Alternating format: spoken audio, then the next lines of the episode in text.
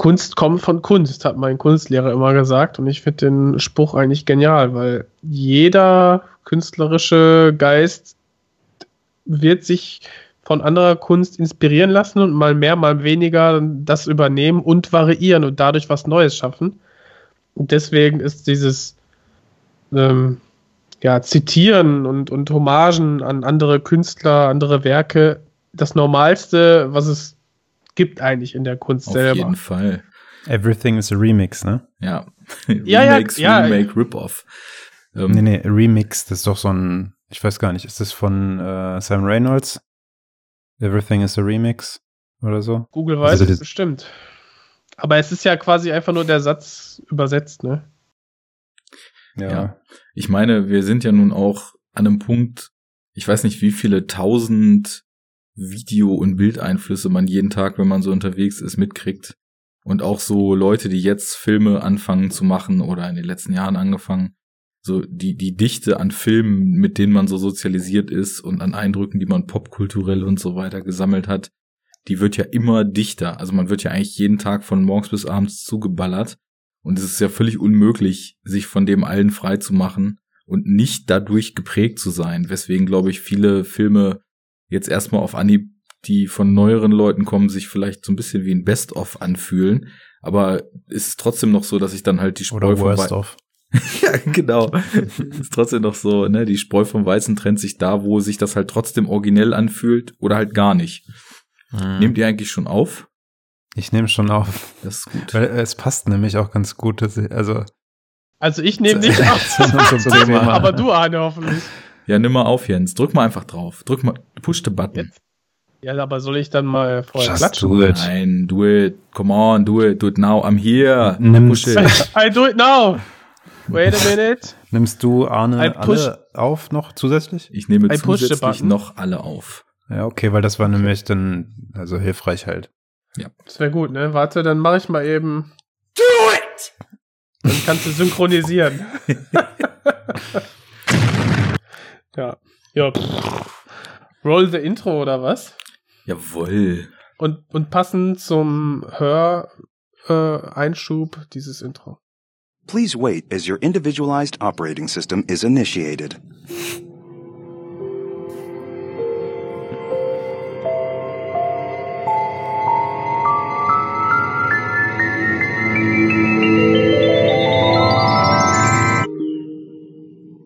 Hello, I'm Enough talk!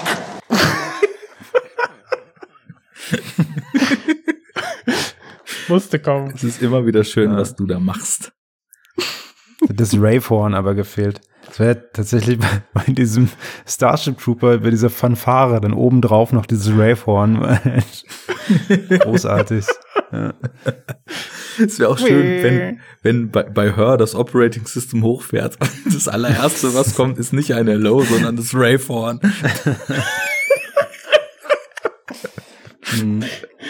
Nächste Mal vielleicht. I'm here, come on. Do it. Ich habe ja, ähm, ich weiß nicht, soll ich das jetzt sagen? Ja, doch vielleicht.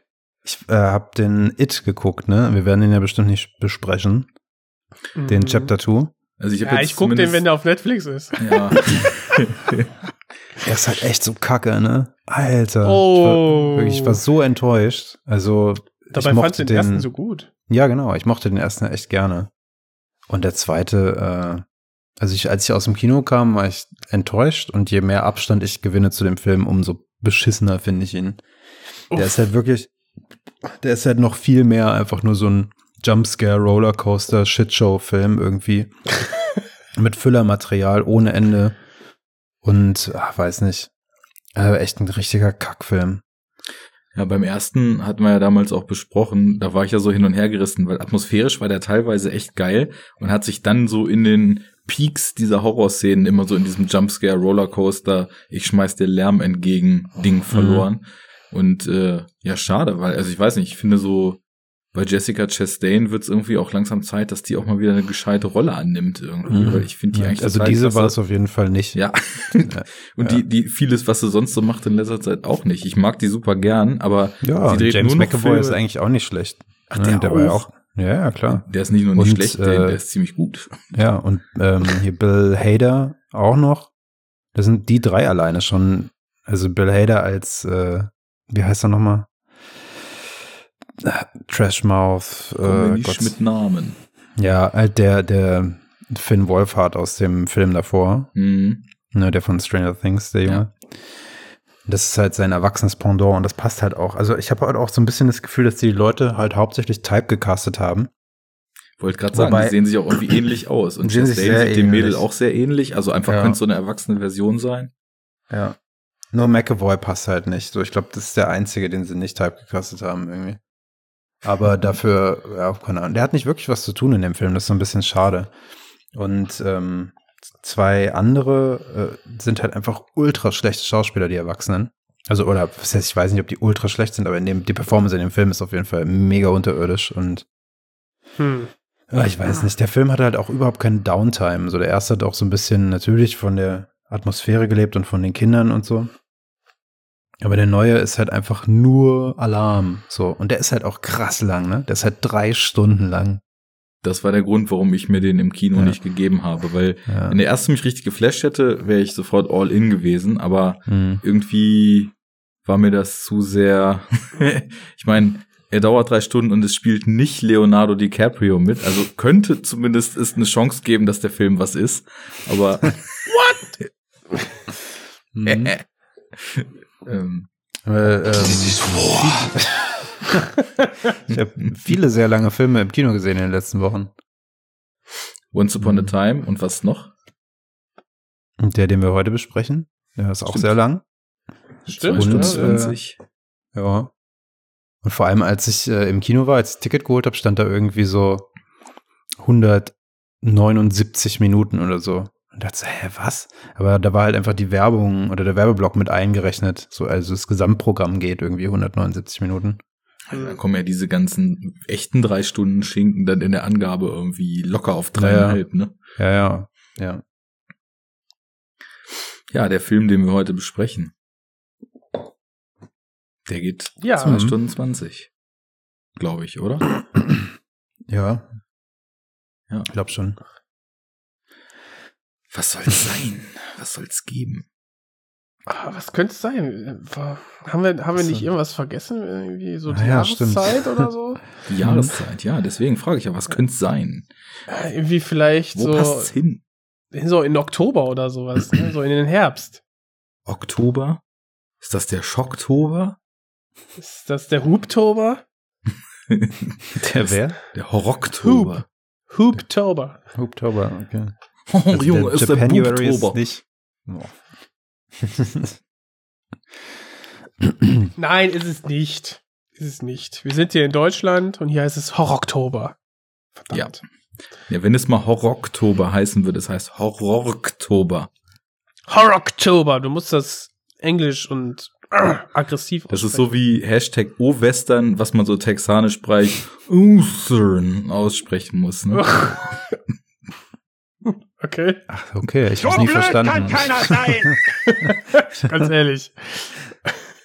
Also, Horror Oktober, eine, ein, ein Zungenbrecher vor dem Herrn?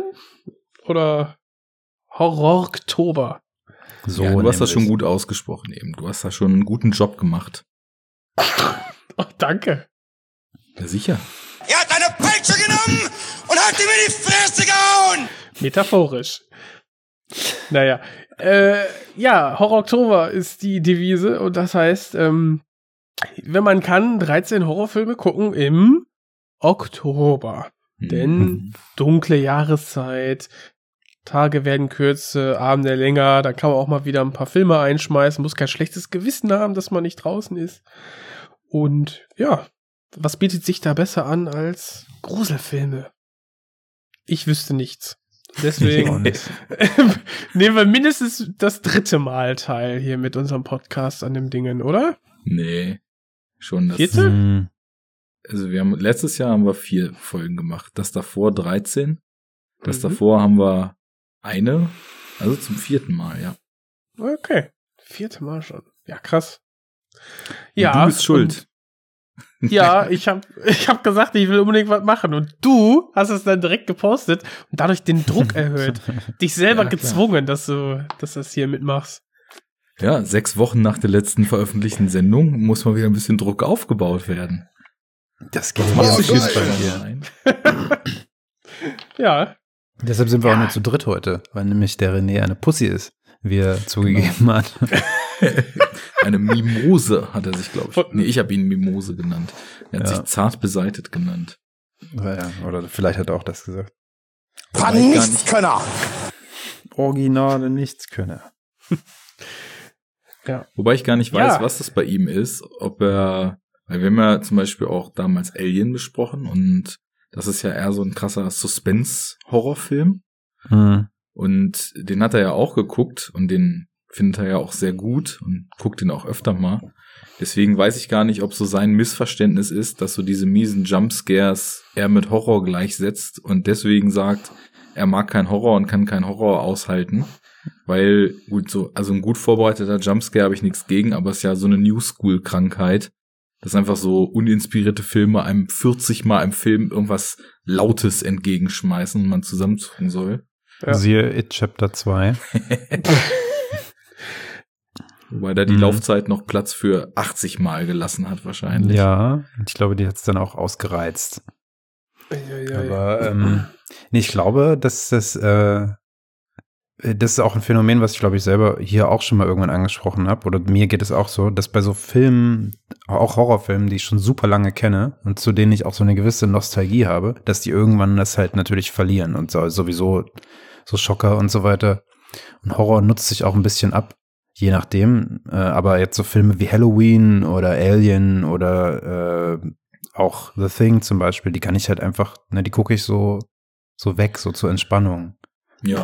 Und, ne? Aber das waren ja auch, das sind Horrorfilme, die haben Leute halt fertig gemacht damals, als sie rausgekommen sind. ja. Aber ich sagen- natürlich auch früher, als ich eben, noch jünger das war. erst, erste Mal äh, Alien, ne, überleg mal. Das Ja, ja, klar. ist schon sehr, sehr spannend. ja, So, Also Alien packt mich auch nach wie vor noch, weil ich merke, ja dass doch. so, ja. ich bin ja auch voll der Atmosphärenliebhaber, was so Horror betrifft. Also ich mag zwar auch irgendwie so andere Spielarten gerne, wo du jetzt gerade zum Beispiel The Thing genannt hast, oder auch zum Beispiel sowas wie Hellraiser, was ja eher so morbider Effekt-Horror ist, sage ich mal. Mhm. Körperhorror Ja, mit genau. äh, schönen, ähm, ja, schönen pra Practical Effects, ne? Und Mhm. Ich hab's Classical Practical genannt. genau. So diese, diese Schiene. Und die haben natürlich Schauwerte, die kannst du natürlich immer wieder gucken. Ähm, Ja. Auf der anderen Seite sowas wie Alien jetzt als Beispiel einfach so ein ganz krass atmosphärisch funktionierender und agierender Film. Ich meine, man weiß ja, was passiert, aber es geht ja nicht um eine Story und man weiß auch sogar, wann die Scares kommen. Aber trotzdem, also da erkennst du dann halt perfektes Handwerk und perfekte Horrorkunst, dass man den immer wieder gucken kann und irgendwie so ein, so ein leichtes Packen und so ein leichtes Unwohlsein habe ich da zumindest dann immer wieder, obwohl ich den Film auswendig kenne, was ja irgendwie noch eine größere Kunst ist, weil oft ja Spannung sich auflöst, sobald du irgendwie weißt, wann der Moment kommt, wo sie sich auflöst und äh, Mhm. Aber du hast doch gerade das beste Argument dagegen genannt. Du hast ja Atmosphäre genannt. Und Atmosphäre ist einfach auch ganz klar bedingt durch die Inszenierung, durch Sound und Bildgestaltung. ja, das meine ich ja, Und dass die so gut sind, dass es dich Eben. immer wieder packt. genau, aber das ist, sag ich mal, unabhängig davon, ob du die Geschichte kennst oder nicht. Ne? Ja, klar. Würde ich so sehen. Und, äh, dann äh, gibt es eben welche, die sind auch erstmal spannend, sage ich mal, irgendwelche Vertreter so. Aber wenn du die dann nochmal guckst, dann merkst du, es war eigentlich nicht spannend, dass die Atmosphäre so tight ist, sondern dass du eigentlich nur auf, weiß nicht, irgendwie nächsten Plotpoint wartest oder denkst, es könnte jetzt irgendwie gleich was passieren, aber das ist nicht so eine einlullende, sondern nur so eine, Mhm. So eine Spannung, die aufgrund von so einem Wissensdefizit in dem Setting halt Ja. so aufkommt. Das Ich- ist noch ein Unterschied, finde ich. ich pflichte dir auf jeden Fall bei und ich würde sogar noch einen draufsetzen und sagen, ich meine, deswegen ist die erste Sichtung eines Films nie so wie die zweite. Du begehst halt im besten Fall als unbeschriebenes Blatt da rein und hast keinerlei Vorwissen und deswegen wirkt er ja beim ersten Mal gucken immer komplett, im besten Fall neu und auf jeden Fall anders als der zweite und dritte Mal schauen. Und ähm, deswegen, also wir hatten ja noch nie oder mal kurz angedeutet, so diesen Spoiler-Talk, aber vielleicht machen wir auch mal eine Sendung darüber. Ähm, ich bin halt auch Fan davon, äh, im Vorhinein eigentlich nicht, nicht viel zu wissen. Genre und äh, irgendwie vielleicht ein Teaser-Trailer reicht mir dann schon aus, um zu wissen, ja, gucke ich mir an oder nicht. Geht mir auch so. Und äh, jetzt zum Beispiel gutes Gegenargument.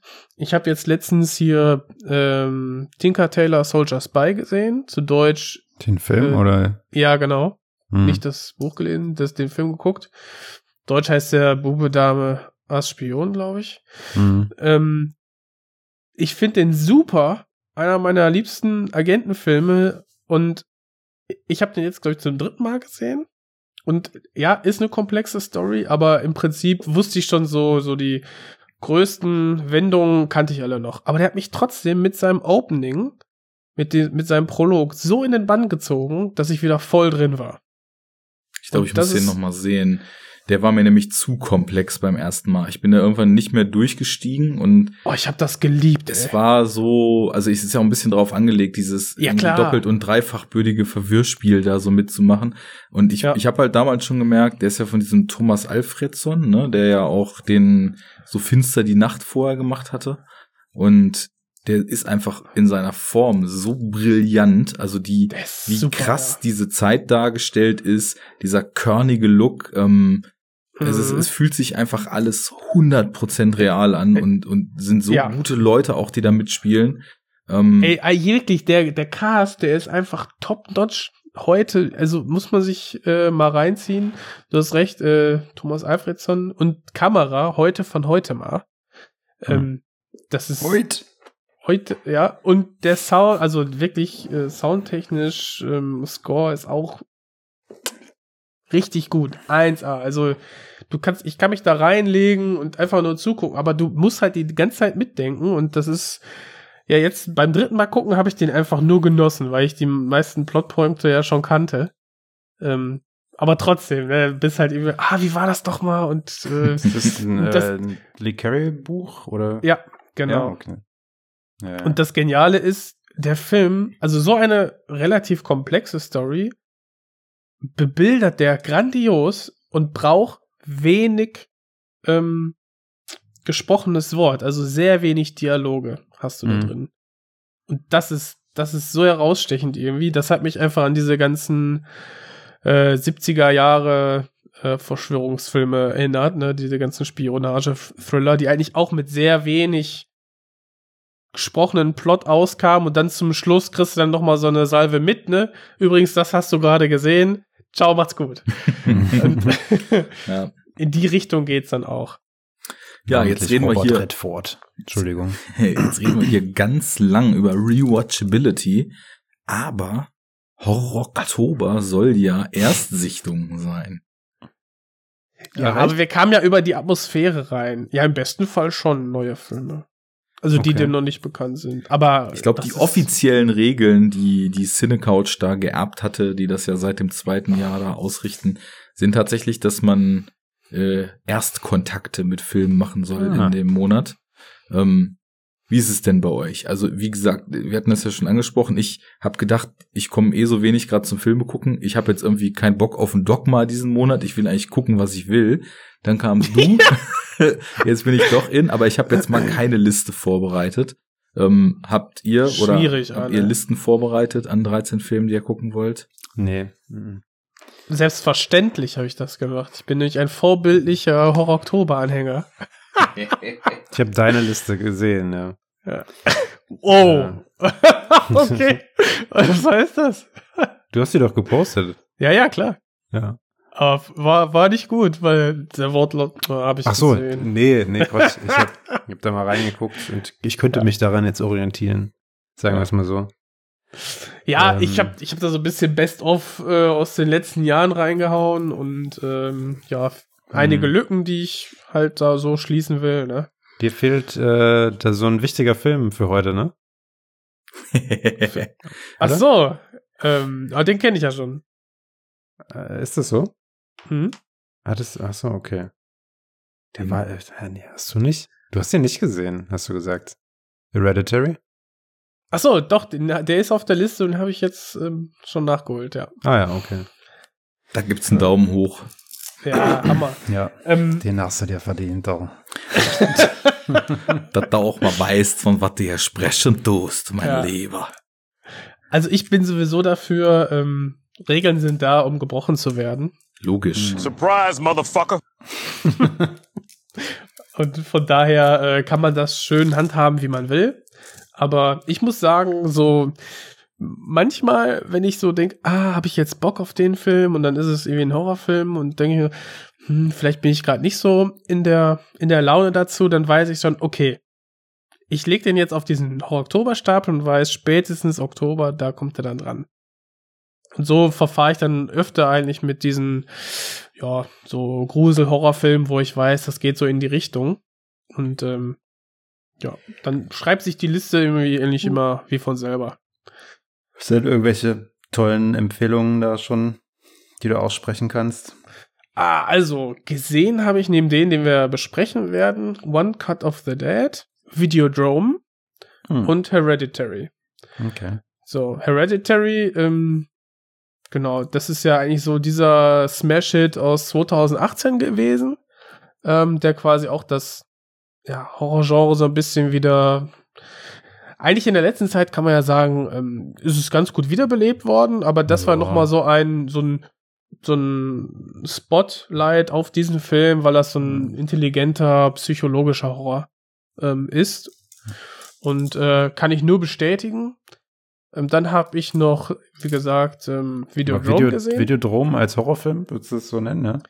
David Cronenberg, ja klar, also du hast hier ganz klar, ähm, also diesen, diesen Körper-Horror, Mhm. Body-Horror-Elemente sind da ganz stark vertreten.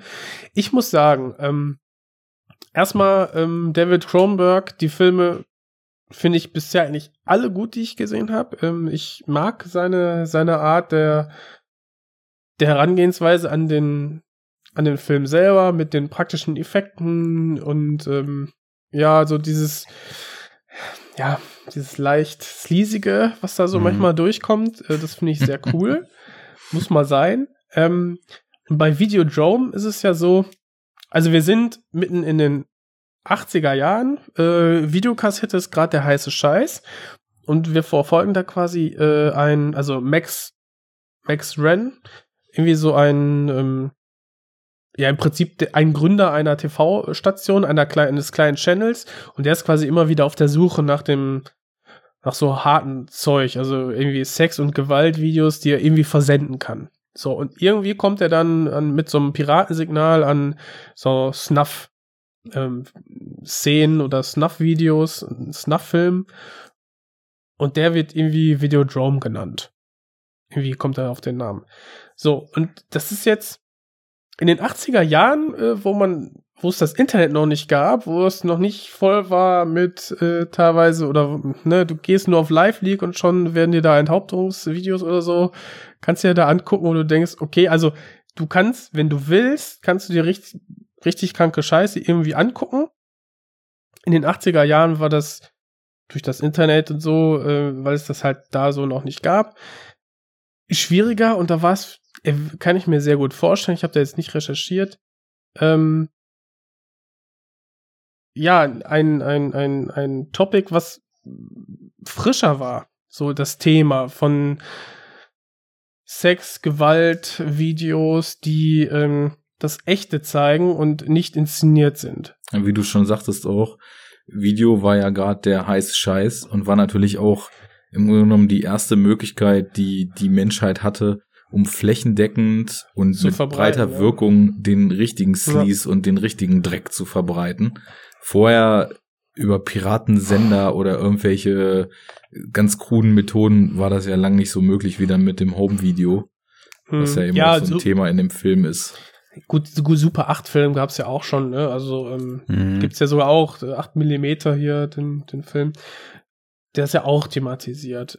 Ähm, Mit aber Nick Cage, ne? Nick Cage, ja. Also ich Mhm. persönlich finde den gar nicht so schlecht. Ähm, Ich mag den super auch. Fina super Ja. Finale. Mochte den früher Mhm. auch total gern, hab dann so mitgekriegt, dass der immer nur auf die Fresse kriegt im Internet. Ich musste immer wieder sehen. ja, genau. Äh, wird interessanter Rewatch, glaube ich auch.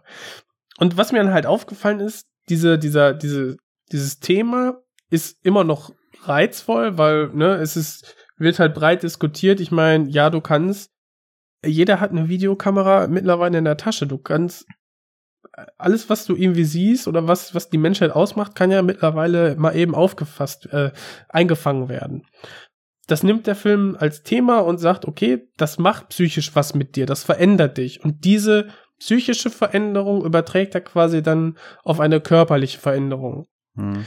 Das heißt, am Anfang, du hast einen unzuverlässigen Erzähler, du weißt nicht mehr, was ist Realität, was ist Vorstellung, und nachher geht das alles in die Realität über. Und ähm, das finde ich sehr, sehr stark an dem Film. Ähm, eine interessante Beobachtung, die ich gemacht habe, ist, da gibt es zwei Charaktere, die, die tauschen, die reden nicht wie im normalen Dialog miteinander, sondern tauschen im Prinzip Videobotschaften aus über Kassetten.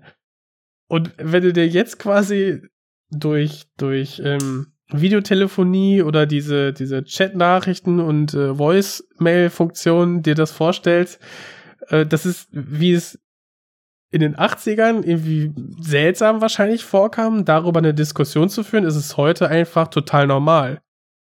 Dich selber aufzunehmen, das eben zu schicken mhm. und der andere reagiert dann darauf. Und das war halt hier so ein, so ein, so ein, so ein neues Element so ein bisschen und äh, nachher äh, die Auflösung will ich jetzt nicht vorwegnehmen, äh, fand ich schon ganz, ganz interessant gemacht. Und die, diese Effekte, ich fand die super. Also ich glaube, ja, der ist ein großartiger Effektfilm. Knapp, ja. knapp über fünf Millionen oder was gekostet. Hm. Äh, genial dafür, ne? Also das hm. Einzige, was ich auszusetzen habe, ist hier und da mal diese, dieses flache Licht. Also teilweise sehr gut ausgeleuchtet alles, was so ein bisschen von dieser Atmosphäre nimmt oder diese Effekte noch deutlicher hervorstechen lässt. Aber ich habe das geliebt. Ich fand das so cool und charmant und äh, ja, hat mir sehr gefallen. Wer, äh, wer Lust hat, diesen Film zu gucken und sich in Berlin befindet, äh, grundsätzlich oder dafür nach Berlin kommen möchte, am 1.11. gibt es eine 35 mm äh, Vorführung OV davon im Filmrauschpalast. Oh, ähm, oh cool. Ja, das nice. ist, glaube ich, auch eine, eine gleichzeitige Benefizveranstaltung für das gleichnamige Videodrom, die Videothek, über die wir hier schon öfter mal gesprochen haben. Mhm. Ja. ja. Und diese, ich finde gerade diese Szene mit den zu Leben erweckten ähm, Gegenständen finde ich halt Hammer, ne? Und dann mhm. noch diese, diese Eintauchsequenzen, das, ich fand's super.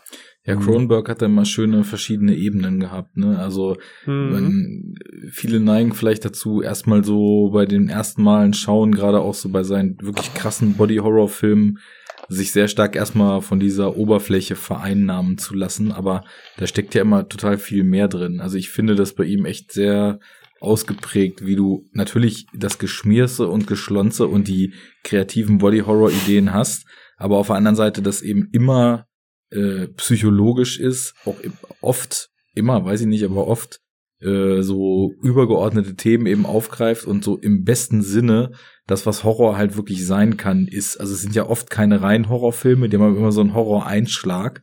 Äh, ich würde auch sagen, also bis in die Nuller rein, wo er dann eher so diese Thriller eine Zeit lang gemacht hat, war es eigentlich bei jedem Film von ihm so, dass das irgendwie auch, also zumindest so, so ein Horror-Einschlag immer hatte, sei es Body oder psychologisch.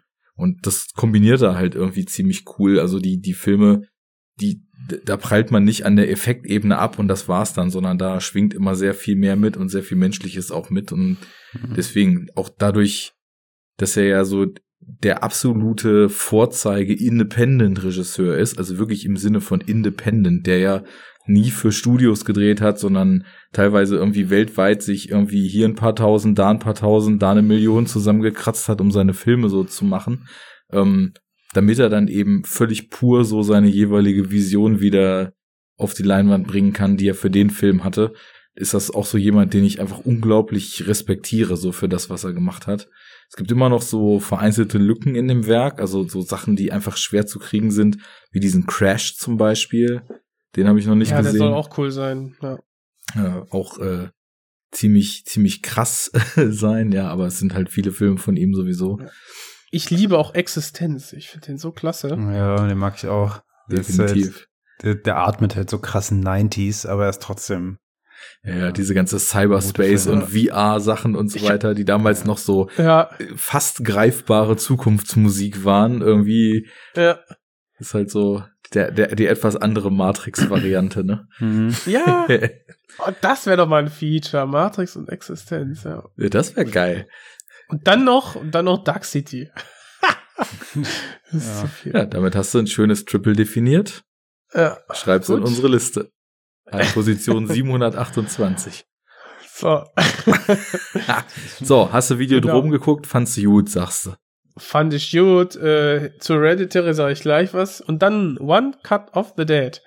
Ein Film, ähm, den man sich ganz gerne angucken sollte. Ähm, und wenn man nichts drüber weiß, desto besser. Ist immer geil, dann darüber zu reden, wenn man ähm, diese Prämisse einfach mal an den Anfang stellt. Aber ich will so viel vorweg verraten über den Inhalt. Äh, es geht darum, dass ein Low-Budget-Dreh in einer, an einer Location stattfindet, eben als One-Cut. Und ja, wir betrachten irgendwie quasi gerade das, das Geschehene und dann eben auch so die, die Drehpausen und dann geht's irgendwie weiter. Und irgendwie verhalten sich die ganzen Leute so ein bisschen, ja, man könnte fast sagen, seltsam und unprofessionell, bis dann echte Zombies kommen. So, und das, wie der Film dann voraus, also weitergeht, das äh, kann man, das ahnt man überhaupt gar nicht. Und was der dann Mhm. macht, ist äh, ja echt mega charmant und lieb und nett und irgendwie, ja, finde ich einfach, hat er schon ein paar Punkte einfach für seine, für sein Herz und für seine Ideen, ähm, die er da voranschrei äh, voranführt, äh, verdient. Und, äh, Aber ja. um, um das alles unterschreiben zu können, muss man ihn tatsächlich äh, dann auch erstmal ein Weilchen gucken, weil am Anfang, alles, was du eben beschrieben hast, wie er dann so losgeht, äh, quasi der Dreh eines Zombie-Films, bei dem dann echte Zombies kommen, da habe ich dann irgendwann so gedacht, Alter, ist das, das ist mir irgendwie zu nervig hier. Also ich weiß auch nicht, so diese, diese Pseudo auf One-Take gemachte Geschichte und äh, dann, was soll das eigentlich alles? Also ich, ich fand es Ja. irgendwie von der Idee nicht so gut, dass ich jetzt dachte, da will ich mir einen ganzen Film drüber ansehen. Und dann Ich kommt ja irgendwann nicht, ja, der Titel und dann passieren äh, noch ein paar andere Dinge und plötzlich passiert das, was du eben gesagt hast. Plötzlich kommt dann noch eine Idee dazu und es wird so charmant und so liebevoll und kriegt so eine schöne weitere Ebene noch, dass ich dann da saß und dachte, ey, echt cool und plötzlich äh, der Film, der vorher so übers Filmemachen vorgaukelte zu sein, wird dann wirklich ein Film übers Filme machen.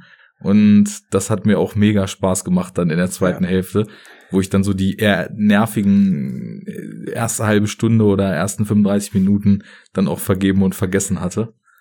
Ich habe Ja. den noch nicht gesehen. Äh, von daher können Ja, wir ich- aufhören. Ich will jetzt auch nicht mehr darüber erzählen, weil es auch echt, Nee. wie Jens sagt, was da noch passiert, man rechnet nicht damit. Ja, deshalb ja. Das, äh, ihr habt mich jetzt auf jeden Fall heiß drauf gemacht. Jetzt möchte ich Und auch im nicht Roundup mehr, wird nicht gespoilert. Also es kommen dann Aliens und dann springt aus dem Bulli Chuck Norris Und ein Cowboy. genau haut alle mit dem Roundhouse cybernetic organism living tissue over metal endoskeleton. Das ist ein japanischer genau. Film, ne? Ja, Oder? genau. Ja. Naja, das Cover habe ich auch schon zigmal gesehen irgendwie. Ja, der hat ja auch viel Liebe gekriegt, ne, vor ein paar Monaten irgendwann, ne? Ja. Mhm. Und weißt du was? Damit hätten wir auch unseren Japanuary damit äh, abgegolten. 2019 oder 2020? Es dümpelt immer noch die Episode 045.1 einsam in unserem Feed rum. Also vor dem nächsten Japanuary muss auf jeden Fall noch die 45.2 kommen. Wir haben damals gesagt, der, für euch ist der Japanuary vorbei, nicht für uns. Und äh, Halt, stopp! Ja, Da kommt noch was. da kommt noch Irgendwann. Was. Stay tuned. Genau. Bleiben Sie auf der Ja. Frequenz dieses Senders. So, den hast du auch geguckt. Richtig. Ja, und dann zwei Filme, die wir, wovon wir einen jetzt als Hauptthema haben, wo wir auch spoilern werden. Und eben auch Hereditary. Und warum wir die ganze Zeit äh, da so rumschlängeln, wie, ich weiß auch nicht, der, äh, was ist Rumpelstilzchen nochmal? Gnom? Gnom ums Feuer tanzt. Ich habe keine Ahnung. Ähm, machen wir jetzt weiter. Und zwar haben wir alle gesehen, den jetzt äh, heiß im Kino laufenden Midsommer. Endlich. Midsommar. Auch, Midsommar, Midsommar. auch in deutschen Kinos. Ähm, ist eben auch ähm, vom Regisseur Ari Aster, der eben 2018, also letztes Jahr schon mit äh, Hereditary für Furore gesorgt hat. Und ja, Den wir ja in unserem Jahresrückblick, also du ja nicht anscheinend, ich Ich- konnte mich gar nicht mehr erinnern, genau. dass du den gar nicht gesehen hattest, aber Mhm. Christian und ich doch schon ziemlich abgefeiert haben. richtig. Und jetzt weiß ich auch wieso. ja. Äh, wollen wir eine Spoilerwarnung für beide Filme raushauen? Also ich würde Midsommar, weil der ja tatsächlich noch im Kino ist jetzt, äh, vielleicht später dann wirklich so mit erstmal Spoiler-free und dann Cut und dann All-In machen. Hm, okay. Und Hereditary Dann, mach, ist die Frage, dann ob machen wir da das. Nö, müssen wir halt aufpassen und äh, spoilern wir halt eben auch nicht. Machen wir halt erst im Spoiler-Part. gute diese. Alright. Ja, wie fandet ihr den denn, den Midsommer? Jetzt Fabi geht's los. zuerst. Dazu muss man, genau. Müsste man jetzt unsere Diskussion hinter den Kulissen kennen. By the way, bevor es losgeht, ne? Es kam ja auf Twitter tatsächlich, als äh, ich das von Jens äh, getwittert hatte, was er da geschrieben hat, kam ja tatsächlich die Forderung, eine Sendung zu machen, in der wir mehr von unserem Enough Talk Chat preisgeben. Ich glaube, wenn wir irgendwann mal echt viele Patreon-Spenden bekommen, an der Stelle mal Danke an diejenigen, die uns bespenden und einen Aufruf an alle, die uns was Gutes tun wollen. Geht auf Patreon, bespendet uns. Wenn wir da mal echt viel Geld kriegen, dann machen wir mal eine Sendung, wo wir uns zehn Stunden zu viert einschließen, auf den Anfang des Chats zurückscrollen und einfach nur jeder seine eigenen Texte vorliest. Oh Gott, oh Gott. Du haust ja wieder Versprechungen raus. Ja. Aber erstmal müssen wir Transformers gucken und uns hemmungslos besaufen dabei. Und zwar Stimmt. Vollgas. Und bis dahin Jetzt ist noch müssen wir ein dann- weiter Weg. Äh, wa- was war das für ein Goal? Wo Ich glaube sitzt das? 20 Dollar pro, also Sendung Schrägstrich Monat, weil ich charge ja immer eine im Monat dann Ja. einfach so, ich, ich habe das ja pro Sendung eingestellt, weil wir ja nicht unbedingt die regelmäßigsten Veröffentlicher sind und am Anfang die Leute halt immer gespendet haben, obwohl sie in dem Monat überhaupt keinen Podcast gekriegt haben. Und dann dachte ich irgendwann so, äh, na klar, man kann jetzt melken, ne? Aber Mhm. wäre ja schön, irgendwie auch einen Gegenwert zu liefern. Ach, wieso denn? Es läuft wie bei Ähm. Netflix, einfach so durch. Egal, ob du guckst oder nicht. Genau. ob du nur Genau. hier bist und nicht. Aber Halt, stopp! ja. Genau. ähm, ja, ich habe den ja ein bisschen früher gesehen als ihr, weil es hier irgendwie löblicherweise so eine äh, eigenartige Vorpremiere gab an einem Freitag oder sowas vor ein paar Wochen. du Glücklicher. Äh, ja, und äh, da bin ich ja voller Hoffnung rein und äh, wurde auch eigentlich nicht enttäuscht. Und ich glaube, ich habe euch das dann auch wissen lassen. Ähm, ja.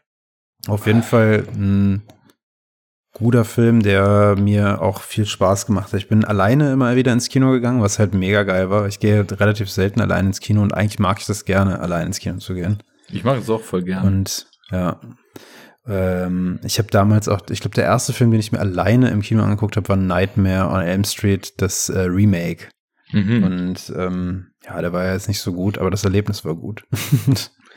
ähm, nee, so auch bei dem. Das Kino war voll, trotzdem natürlich. Weil es die einzige Vorstellung war.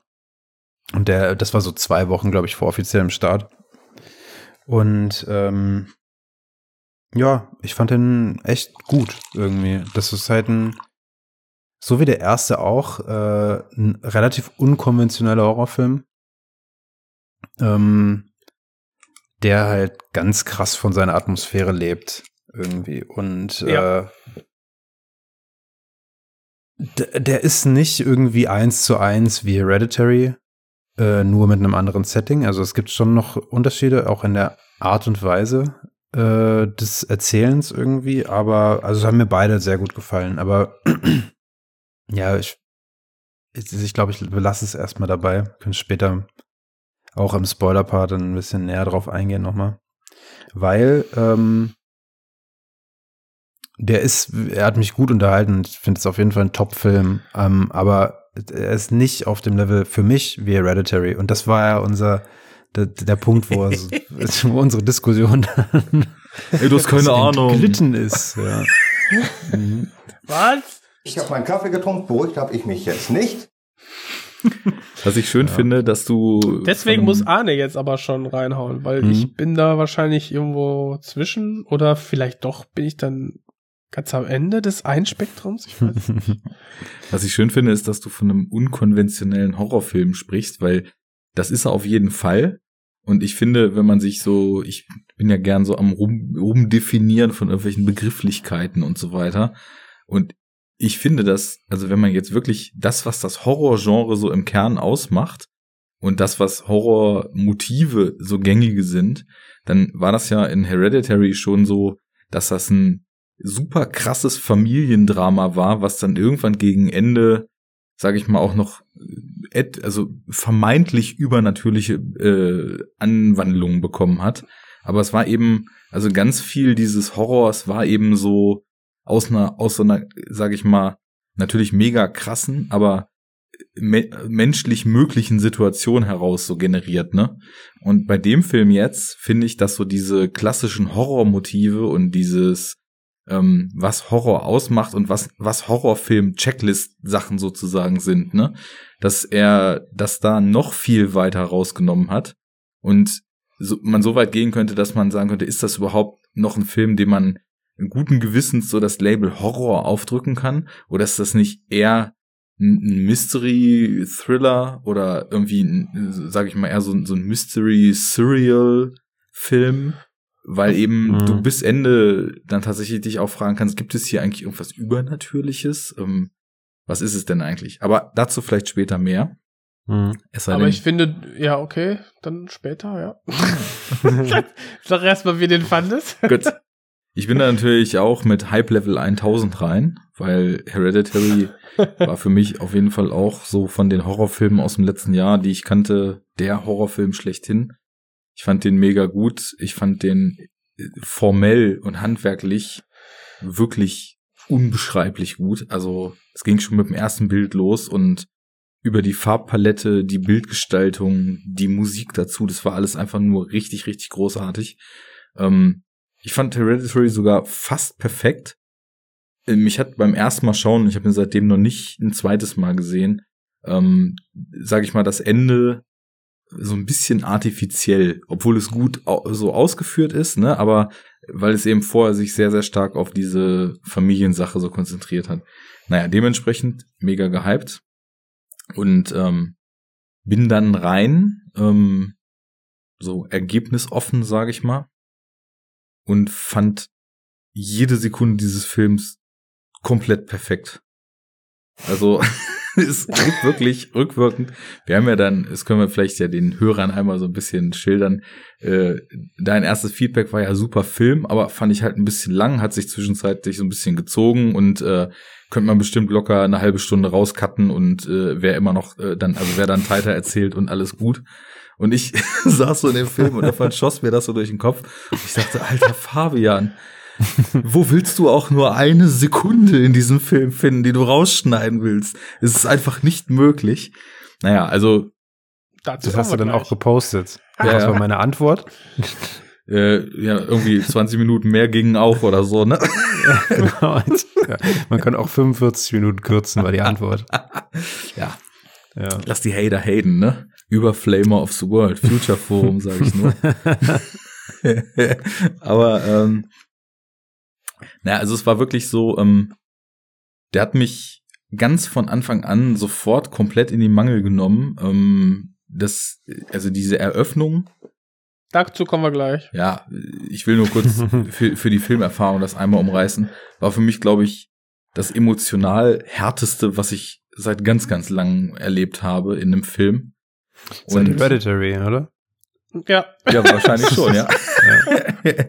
Und ähm, Wobei es halt einfach noch viel grausamer ist und noch viel krasser inszeniert, aber dazu gleich mehr. Und dieses mhm. Gefühl, das hat mich einfach nicht mehr losgelassen, weil ich, ich habe jetzt auch mehrfach schon gehört, dass viele Leute so zwischen dem Anfang und dem späteren Verlauf so ein bisschen die Connection vermissen.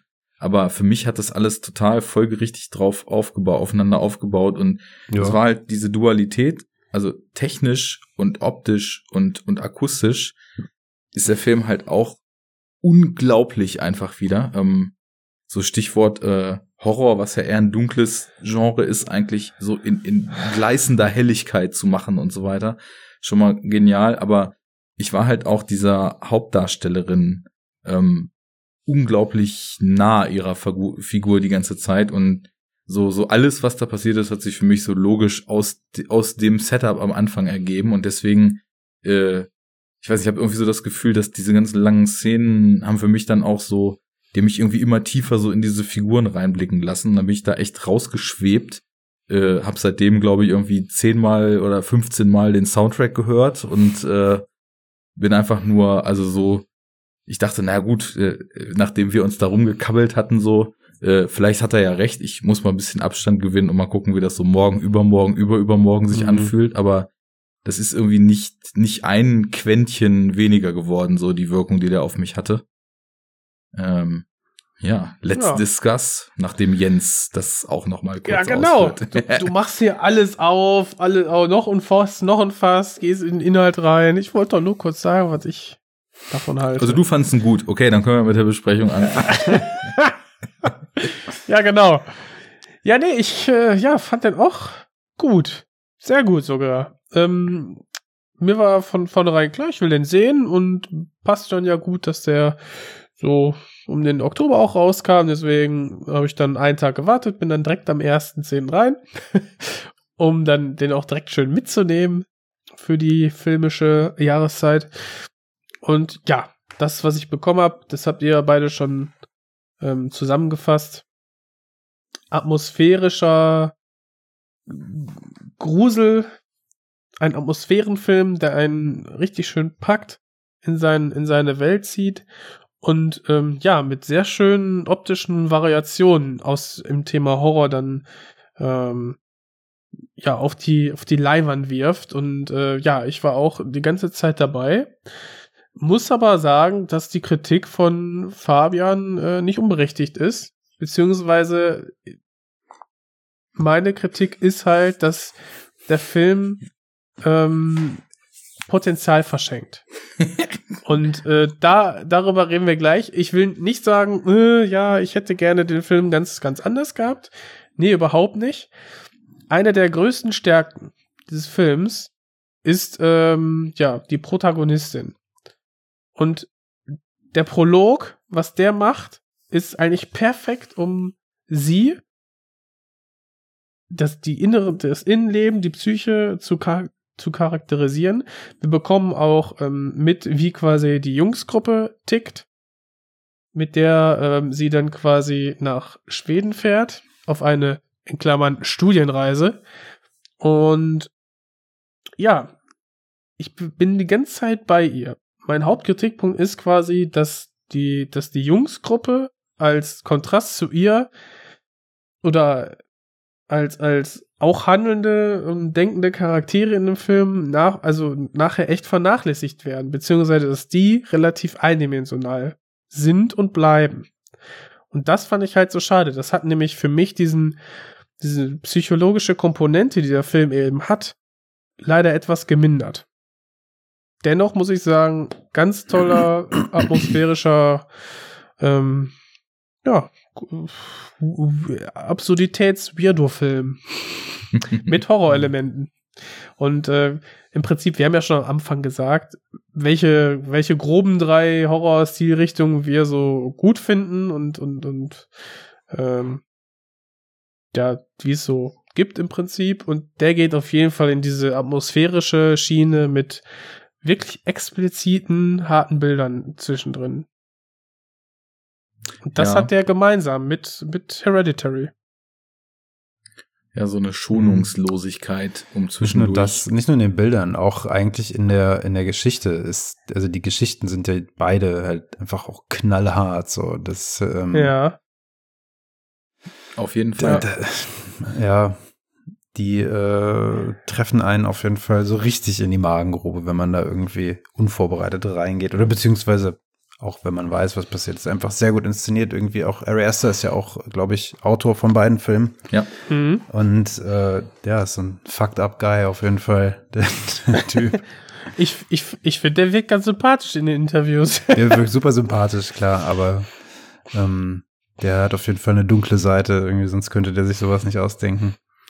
Mhm. Ähm, Naja, was Ja, heißt das eine war- dunkle Seite? Ich glaube, er hat irgendwie im Gegen, also es, es muss sich nicht ausschließen, aber ich glaube, er hat auch eben eine sehr, sehr menschliche Seite in sich, weil er Mhm. halt eben verstanden hat, dass die, die allerkrasseste Seelenqual und somit dann eben, wenn man das so abstrahiert, der allergrößte Horror, der den Menschen halt erfahren kann, eben aus dieser Verlustthematik auch herauswächst, Mhm. so, ne? Und beide Filme gehen ja auf krasseste Weise mit diesem Thema Verlust um und irgendwie mit der Fähigkeit oder eben Unfähigkeit im Nachhinein diesen Verlust zu verarbeiten und irgendwie wieder auf die Beine zu kommen.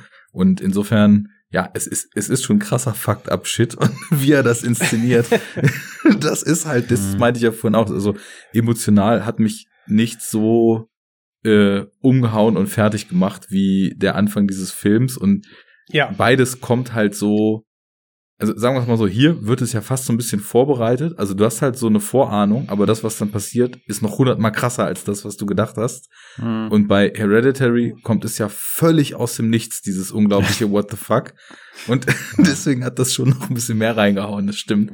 Aber nichtsdestotrotz, äh, da ist äh, der, der schont auf jeden Fall in seinen Setups so für das, was dann kommt, äh, ich niemand. glaube, man, man kann das auch nicht gegeneinander irgendwie jetzt aufwiegen, was jetzt schlimmer für eine betroffene Person wäre. Irgendwie, also wir spoilern da jetzt nicht, aber ne, sind ja ähnlich, wie du schon sagst, in ihrer Thematik, also halt Verlust, aber halt unterschiedliche menschliche Perspektiven so ein bisschen. Und Mhm. also ich persönlich würde halt sagen, das Hereditary-Ding ist ein bisschen krasser irgendwie, aber ähm, es hat mich auf jeden Fall krasser getroffen, was nicht heißen soll, dass äh, Midsommar mich nicht auch halt erwischt hat. So, ich habe ich ist- mich auch relativ ähm, unvorbereitet da reingesetzt. Also ich wusste halt, ja, Ari Aster und ich wusste grundsätzlich so im Film so Sch- Schweden und heidnisches Dingeling und so. Okay, und mehr wusste ich halt nicht. Und ich, die Prämisse irgendwie, worum es überhaupt geht und was die Motivation ist, dieser Amis da nach Schweden zu gehen und so, das, das wusste ich alles nicht. Von daher hat mich der Anfang halt auch genauso krass überrascht eigentlich, wie, wie auch die Szene in Hereditary. Mhm. Ähm, Ich meine auch nur, ähm, also dass im Vorfeld diese, diese drei, vier Minuten, bevor es zu diesem krassen Vorfall da kommt, hm. da wird ja schon so eine Angst gesät, dass Ja, ja. etwas Schlimmes passieren könnte. Und so, äh, geht der Film nicht eigentlich direkt damit los? Das ist ja, es gibt ja gar Ja, keine ja. Einleitung. Das ist ja, halt einfach die Einleitungen sind, dass sie quasi die Eltern nachts anruft. Sie macht sich so viel Genau. Sorgen um die Schwester. Ja. Ähm, die, die so komische Nachrichten schreibt, ne? In, Ja. Ist das in so ein, ich glaube, in ein Chatprogramm oder ja, E-Mail oder was? Messenger, ja. Genau. Und äh, dann sehen wir ja quasi die, die Family, die Kamera fliegt so durch das Haus, ne, alle schläft und so. Und sie macht sich immer weiter Sorgen, ruft dann ihren Freund an. Die hat in so einem Voice-Over auch, ne, oder? Nee, nee, Das das, das sind schon, das sind schon richtige Szenen, die noch so gespielt sind. Das meine ich. Also man, man sieht Mhm. noch sie, wie sie mit dieser Angst umgeht. Er sagt dann auch, hier komm klar, die macht immer so einen Scheiß, lebt dein Leben, Genau. die, Mhm. deine Schwester kommt nicht klar. Und äh, dann irgendwann denkt man dann so, ja, okay, jetzt hat er sie beruhigt und wahrscheinlich ist das jetzt nur eine Situation von vielen. Und wahrscheinlich passiert das da ständig. Irgendwer droppt dann ja auch noch, dass sie eben bipolar sei und äh, dass es ja quasi normal wäre, dass sie sich so komisch benutzt und dann bam, benimmt, meine ich. Mhm. ähm, Zack. Dann ja. kriegt sie einen Anruf von der Polizei. Mhm. Und, äh, ich finde, in, äh, Boah, was dann Ja. passiert, so optisch äh, und Ja. audiovisuell, sie, sie schreit nur, bricht völlig zusammen das Und wollte ich gerade sagen. und dann löst die, löst die Kamera quasi die Szene auf, weil wir quasi dann mit, ja, sollen wir es jetzt sagen? Ich Nee, ja, lass uns doch einfach. Nee. Äh, Ja, also okay, und wie die Kamera das dann auflöst, ist richtig hart, aber auch gleichzeitig visuell richtig perfekt eingefangen Mhm. und dadurch so Auch böse, wieder so ein weil bisschen diese, diese Puppenhaus-Ästhetik so ganz leicht wie bei Hereditary, ne? Ähm, ja, weil- aber müsste ich äh, drauf achten. was, was ich bei beiden Filmen halt, was, was dem beiden Filmen diesen Punch noch krasser gibt, ist halt die Performance der, äh, ja, der Protagonistinnen irgendwie im, bei Mhm. Hereditary eben die Mutter und hier halt die, Danny. Unsere Protagonistin, so genau so heißt sie. Weil die Performance halt einfach so gut ist von beiden in beiden Filmen und das Ganze Mhm. einfach nochmal auf ein ganz anderes Level hebt, irgendwie der, der Fassungslosigkeit und, und äh, ja, emotionalen Breitseite, die man da bekommt. Und ja, das ist schon gut. So, und das ist einfach eine Frage. So, Ähm, kanntet ihr denn die gute, und ich weiß nicht, wie man den Namen ausspricht, Puck, Pu, Pew, Florence? Florence. ich kannte den nicht, ne. Ähm, ich nämlich auch nicht, weil Toni Collette ist einem ja ein Begriff. Die habe ich zwar Mhm. auch noch nie so krass wie in Hereditary erlebt, aber ähm, Ist hier nicht auch Three Billboards? Doch, ne? mh, Hm, Sehe ich jetzt hier nicht. Hm. Nee, dann verwechsel ich sie gerade. nee, das war doch hier ähm, die Cohen-Stammdame. Ach Ja. ja, stimmt. Ja. ja. Ähm, Nee, kannte ich nicht. Ja, ich kannte sie auch tatsächlich nicht. Ich habe mal geschaut. Also so beim, beim Gucken fiel mir eben auf, der einzige Schauspieler, den ich überhaupt aus dem Film schon mal gesehen hatte, war dieser Will Poulter, der den Mark, diesen richtigen Assi aus der Homie-Crew da von, von, von ihrem Freund spielt, der die ganze Zeit Ja. irgendwie nur von hier, lass jetzt mal breiten und wo sind hier die Bitches und also so ein richtiger Ja, ja. assiger Ami-Bro halt. Ähm, Mhm. Und den kannte ich aus Detroit. Ähm, Ah, den ja, gesehen stimmt. Oh, ja, ja. Bigelow. Ja. ja. Und äh, hier, The Revenant hat er auch mitgespielt. Und wir sind die Millers. Ja, genau, ganz groß. Und Aber, Da hat er auch ganz große Eier. zum Glück habe ich Wir sind die Millers nicht gesehen. ich, Ach. mir sagt es nicht mal was. Was ist das? Ja. Eine Serie oder? Nee, ist so ein, eine Komödie, so. Ja, so Nicht der Mischung- Rede wert. Also. Mischung aus Screwball und äh, hier National Lampoons äh, auf neu. Ja. Okay. So, hm. Und äh, im Prinzip, er ist irgendwie Drogendealer. Äh, sie, sie ist eine ist eine Tänzerin, die ich keine Ahnung kriegt. Er kriegt bezahlt quasi äh, zwei Frauen und einen Typen, dass sie spielen, äh, dass sie so seine Familie spielen, damit er irgendwie ohne gefilzt zu werden über die Grenze kommt. Hm. Halt so absurder Humor. Ja, oder vielleicht auch einfach dummer Humor. Ja, hat ein paar nette Szenen, das war's. Ami-Humor. So Aber können wir es vielleicht am besten. Worauf wolltest du hinaus? ich wollte einfach generell fragen, was ihr, also ob ihr von den Darstellern welche kanntet und äh, So. ob das so Überraschungsperformances waren. Ich, ich kannte halt wirklich niemanden. Ja. Ähm, ja. Aber äh, wenn man schon dabei ist, also ich finde halt sie, Puck, Pau, wie auch immer, Mhm. eine Protagonistin, die ist halt on point, so die ist super. Ähm, Die ist der, klasse, äh, ja. der schwedische Kumpel, äh, Pelle oder wie er heißt, Ja. ne? Äh, der ist halt auch geil. Ja, ähm, aber aus, aus Der hat so eine Eeriness irgendwie, ne? Mhm. Ja. Und Ähm, äh, das spielt er gut, aber sonst hat er ja keine weiteren äh, Facetten, ne? Von daher- Richtig, ja. Und äh, aber ihr, ihr Boyfriend irgendwie auch okay-ish. Aber alle anderen halt nicht. So. Ich, find, ich finde, diese, diese Truppe, die sollst du einfach doof finden. Und das Ja, ja, schaffen klar. die alle richtig gut. Ja. Ich meine, die auch werden. voll schnell. Du findest sie halt Ja, kacke von Anfang an. genau. Und also, da ist schon Teil meiner Kritik, ne? Weil sie ist wirklich komplex, hat Mhm. einen schönen Charakter, der auch weiter untersucht wird, den ganzen Film über. Und alles, was da, was der Film dann mit ihrem Freund macht, ist einfach, ich finde, total verschenkte, total verschenkt. Das hätte besser sein können. Finde ich gar weil nicht. am Anfang, als der, weil der am Anfang als der Dusch dargestellt wird, was er auch ist, so, Mhm. aber sich dann irgendwie da nicht weiter was entwickelt zwischen den beiden in so einer Ausnahmesituation. Und das kaufe ich halt nicht ab, weil Ich find- der bei Florence, äh, hier bei, bei der Danny, Mhm. das so gut schafft, da so eine Entwicklung zu zeigen. Und bei ihm halt nicht. Er ist so Ich ein. finde, er ist dann noch doch. eher eine Ausnahme. Ja, ich Also- finde, wenn du es mal von Anfang an so aufrollst, ne, also klar, sie erlebt diesen mega harten Verlust, kommt erstmal gar nicht klar, versucht sich irgendwie auf die Füße zu rappeln und was ja dann so ein Kernthema irgendwie in dem ganzen Film ist, was dann später ja auch in der Klimax irgendwie riesig noch thematisiert wird, sie braucht halt Familie und ist irgendwie auf der Suche nach Familie sozusagen.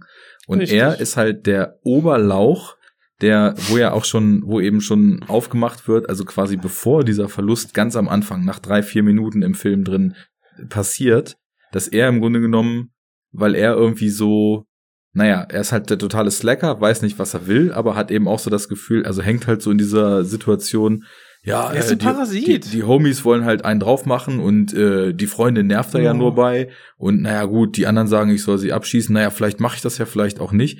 Aber man hat nicht das Gefühl, er ist wirklich gern mit ihr zusammen. Und als das dann passiert, hat er einfach totale moralische äh, Gewissensbisse, sie dann auch noch zu verlassen. Ja. Und auch Pflichtbewusstsein bleibt Genau. bei ihr. und auch als Und dann- die dann in dieser auf dieser auf dieser Reise sind. Ähm, das war die Flasche. Ähm, als Das das spielt wie Flasche leer.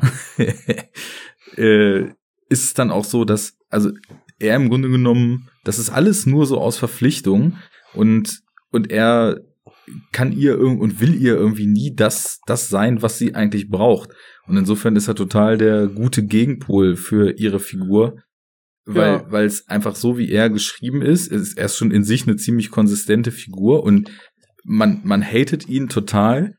Aber ich finde so, Ich gerade find, dass er total sich, hatet man ihn nicht. also ich habe ihn nur gehatet. Ich fand, Ich das den war auch so nur der gehatet. Oberlauch. Okay. Und, Und der hat, ja, jede Entscheidung, die er trifft, ist einfach falsch. Den Mhm. ganzen Film über. Jede. Er, er setzt sie mich so unter ein Druck. bisschen seine, äh, seine, ja? Ich wollte ich Äh, wollte nur über ihn renten. Ja. Er erinnert mich halt so ein bisschen an äh, Seth Rogen, so optisch. Ähm, und vielleicht ist das auch so ein Punkt, warum ich, warum ich so eine leichte Sympathie irgendwie für ihn hatte. Äh, auch wenn er natürlich ein mega Vollspack ist. Aber das ist auch ganz witzig, weil ich habe auch, äh, es hätte mich jetzt nicht gewundert, wenn es auf einmal so eine äh, Superbad-Komödie irgendwie werden könnte, also äh, werden würde. Das hätte so zu jedem Moment irgendwie ausbrechen können, wenn das jetzt Seth Rogen gewesen wäre. Weil weil- es, aber wegen der Jungsdynamik, ne? We- Wegen der Jungsdynamik vielleicht Genau. und auch, aber weil es halt auch so einfach, ups, Bücher umgefallen hier, weil es so absurd auch ist, ähm, irgendwie so diese ganze, der ganze Trip auch einfach, den sie da unternehmen. Das ist halt so Buddy-Road-Movie-Comedy auch dann plötzlich werden könnte. Ja. aber das ist die Antithese Drogenkrams ist. und so, ja, genau, Ja. ja. Aber ich Weil- finde auch, also optisch erinnert er mich auch so ein bisschen an Seth Rogen. Ähm, Mhm. aber ich finde, wo wir gerade dabei sind, dass er ja quasi immer die falschen Entscheidungen trifft und so dieses nur das Pflichtbewusstsein und das, diese ganze Be Beziehung von den beiden ist ja von Anfang an belastet. Die ist komplett kaputt, ja. Genau, und erst im allerletzten Moment gibt's da irgendwie eine, löst, sie- löst sie sich auf. So, aber bis dahin, ich weiß nicht, es ist nicht so ein, so ein, so ein, so ein, also ich hab's nicht so empfunden, als wäre es irgendwie, würde sie immer weiter auseinanderfallen. Beziehungsweise, Ja, doch. ja, also sie fällt schon, doch, sie fällt weiter auseinander, Mhm. aber Und er in so Kombination richtig, mit diesen, mit diesen, mit diesen sehr seltsamen, absurden Ritualen, die dann Mhm. immer brutaler und krasser werden, finde ich, haben, hat quasi die ganze Gruppe irgendwie, weiß nicht, fast gleichgültig darauf reagiert. Nur sie das nicht. ist, äh, genau. Und das hat Mhm. mir überhaupt nicht gefallen. Deswegen meinte ich so Ja. dieses, sie wirken so eindimensional. Sie haben so diesen Status, den sie einmal gezeigt bekommen haben im Prolog und den, den entwickeln sie vielleicht weiter oder Wir da geht treffen ja nee, noch dieses, dieses Paar halt, ne? richtig da Dieses auch an- auch gar, gar denkst du so ja auch wird einfach so wegignoriert und denkst so Mhm. okay sind das jetzt die Drogen oder was Ja, will aber- mir der Film dieses- hier erzählen Dieses Paar wiederum ist halt nicht so eindimensional richtig wie, das, wie die drei. Ja. und, da, und das ist ja das Schlimme du wirst ja mit mit der Nase drauf gestoßen dass Mhm. dass er sich ja dessen bewusst ist dass sie irgendwie ähm, sich total seltsam verhalten aber es wird irgendwie nicht thematisiert Aber die Mhm. Typen gehen Das halt mit einer ganz anderen. Einstellung dahin. Also die sind ja voll so in diesem Modus so. ja aber bitte nach Nee, nee, der warte einen doch Szene mal. denkst du dir pff, die sind, die sind halt voll in diesem Modus so, "Äh, geil, jetzt hier, Bro, Urlaub und jetzt saufen wir uns alle voll die ganze Zeit und, äh", und wollen sich am liebsten anbrüllen die ganze Zeit, so richtig assig, atzig. ja, ganz, ganz so krass. Drogen- ne? Eigentlich ja, nur der eine. Drogen- Drogen nehmen und bumsen so. Ja, wo, nee, nee, nee, der eine ist ja wegen seiner Dissertation irgendwie auch da. Ja, aber sie sind schon so, als es dann heißt, dass die, die Danny mitkommt, dass alle so, oh, what, jetzt hier Mädel dabei, wie sollen wir Mhm. denn da noch Spaß haben und so drauf sind.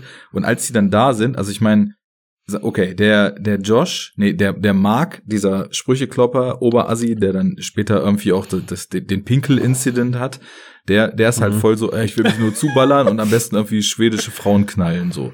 Ja, Genau. genau. Dann, Ja. dann haben wir halt den, ähm, das ist der Pelle, der, Bro. der reist halt irgendwie in, sein, in seine spirituelle Heimat, für den ist das alles ganz normal.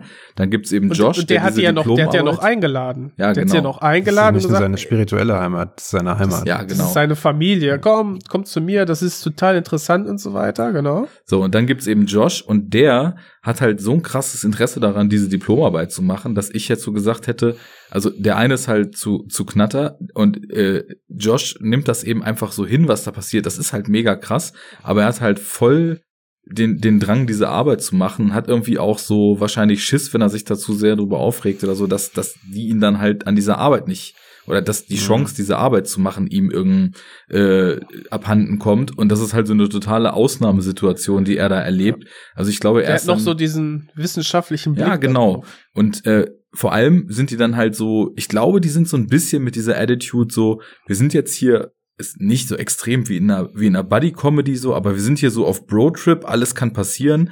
What happens in schwedische Einsiedlerlandschaft stays in schwedische Einsiedlerlandschaft. Nur eben mit dem, und dann so die dicken Airquotes jetzt aus meinem Munde denken, mit dem Klotz am Bein, dass halt irgendwie die Freundin von dem einen noch dabei ist.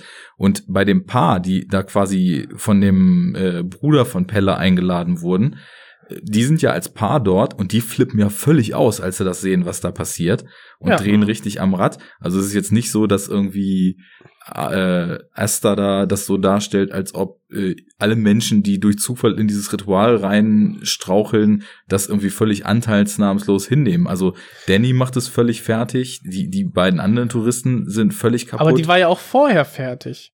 ja, Und die, und, und die anderen Jungs, die dem beiwohnen, staunen, kriegen Mund auch nicht mehr zu und dann gehen die so ein bisschen alle ihrer Wege nach. Und dann habe ich das Gefühl, äh, ja, wird, ja, krasses Ritual, ja, ist irgendwie komisch, abgehakt. Und dann, äh, äh, ja, weiß ich nicht, reden die auch nicht mehr weiter drüber. Und ich denke mir, so wie die, die das Paar, was von dem Bruder von Pelle reingeholt wurde, die könnten mehr so dieser Zugang des Zuschauers in diese Situation sein. Die sind aber nur quasi, die finden im Hintergrund statt. So, äh, warum er die wahrscheinlich so fühlen lässt wie den Zuschauer selber, hat einen Grund, dass die quasi dir auffallen und du nachher ähm, sie, auch wenn sie im Hintergrund stattfinden, trotzdem sie wiedererkennst und was für sie empfindest. Aber bei der Jungsgruppe ist es irgendwie, habe ich mich die ganze Zeit gefragt, warum reagieren die aber alle durch die Bank, außer ähm, die Danny, so fast gleichgültig. Hm. Und irgendwie dadurch, dass der so teilweise sehr ruhig inszeniert ist und man dann hier was äh, zu sehen bekommt und äh, da irgendwie ein Kultur, kulturelles ähm, Sakrament und da wieder irgendwie ein Ritual und so weiter, hatte ich ja Zeit zu reflektieren und das hat mich dann einfach rausgeworfen, weil ich das Gefühl hatte, dass die nicht so reagieren würden, wie sie dort reagieren im Film. Und das fand ich halt schade. Das ist mein großer Kritikpunkt.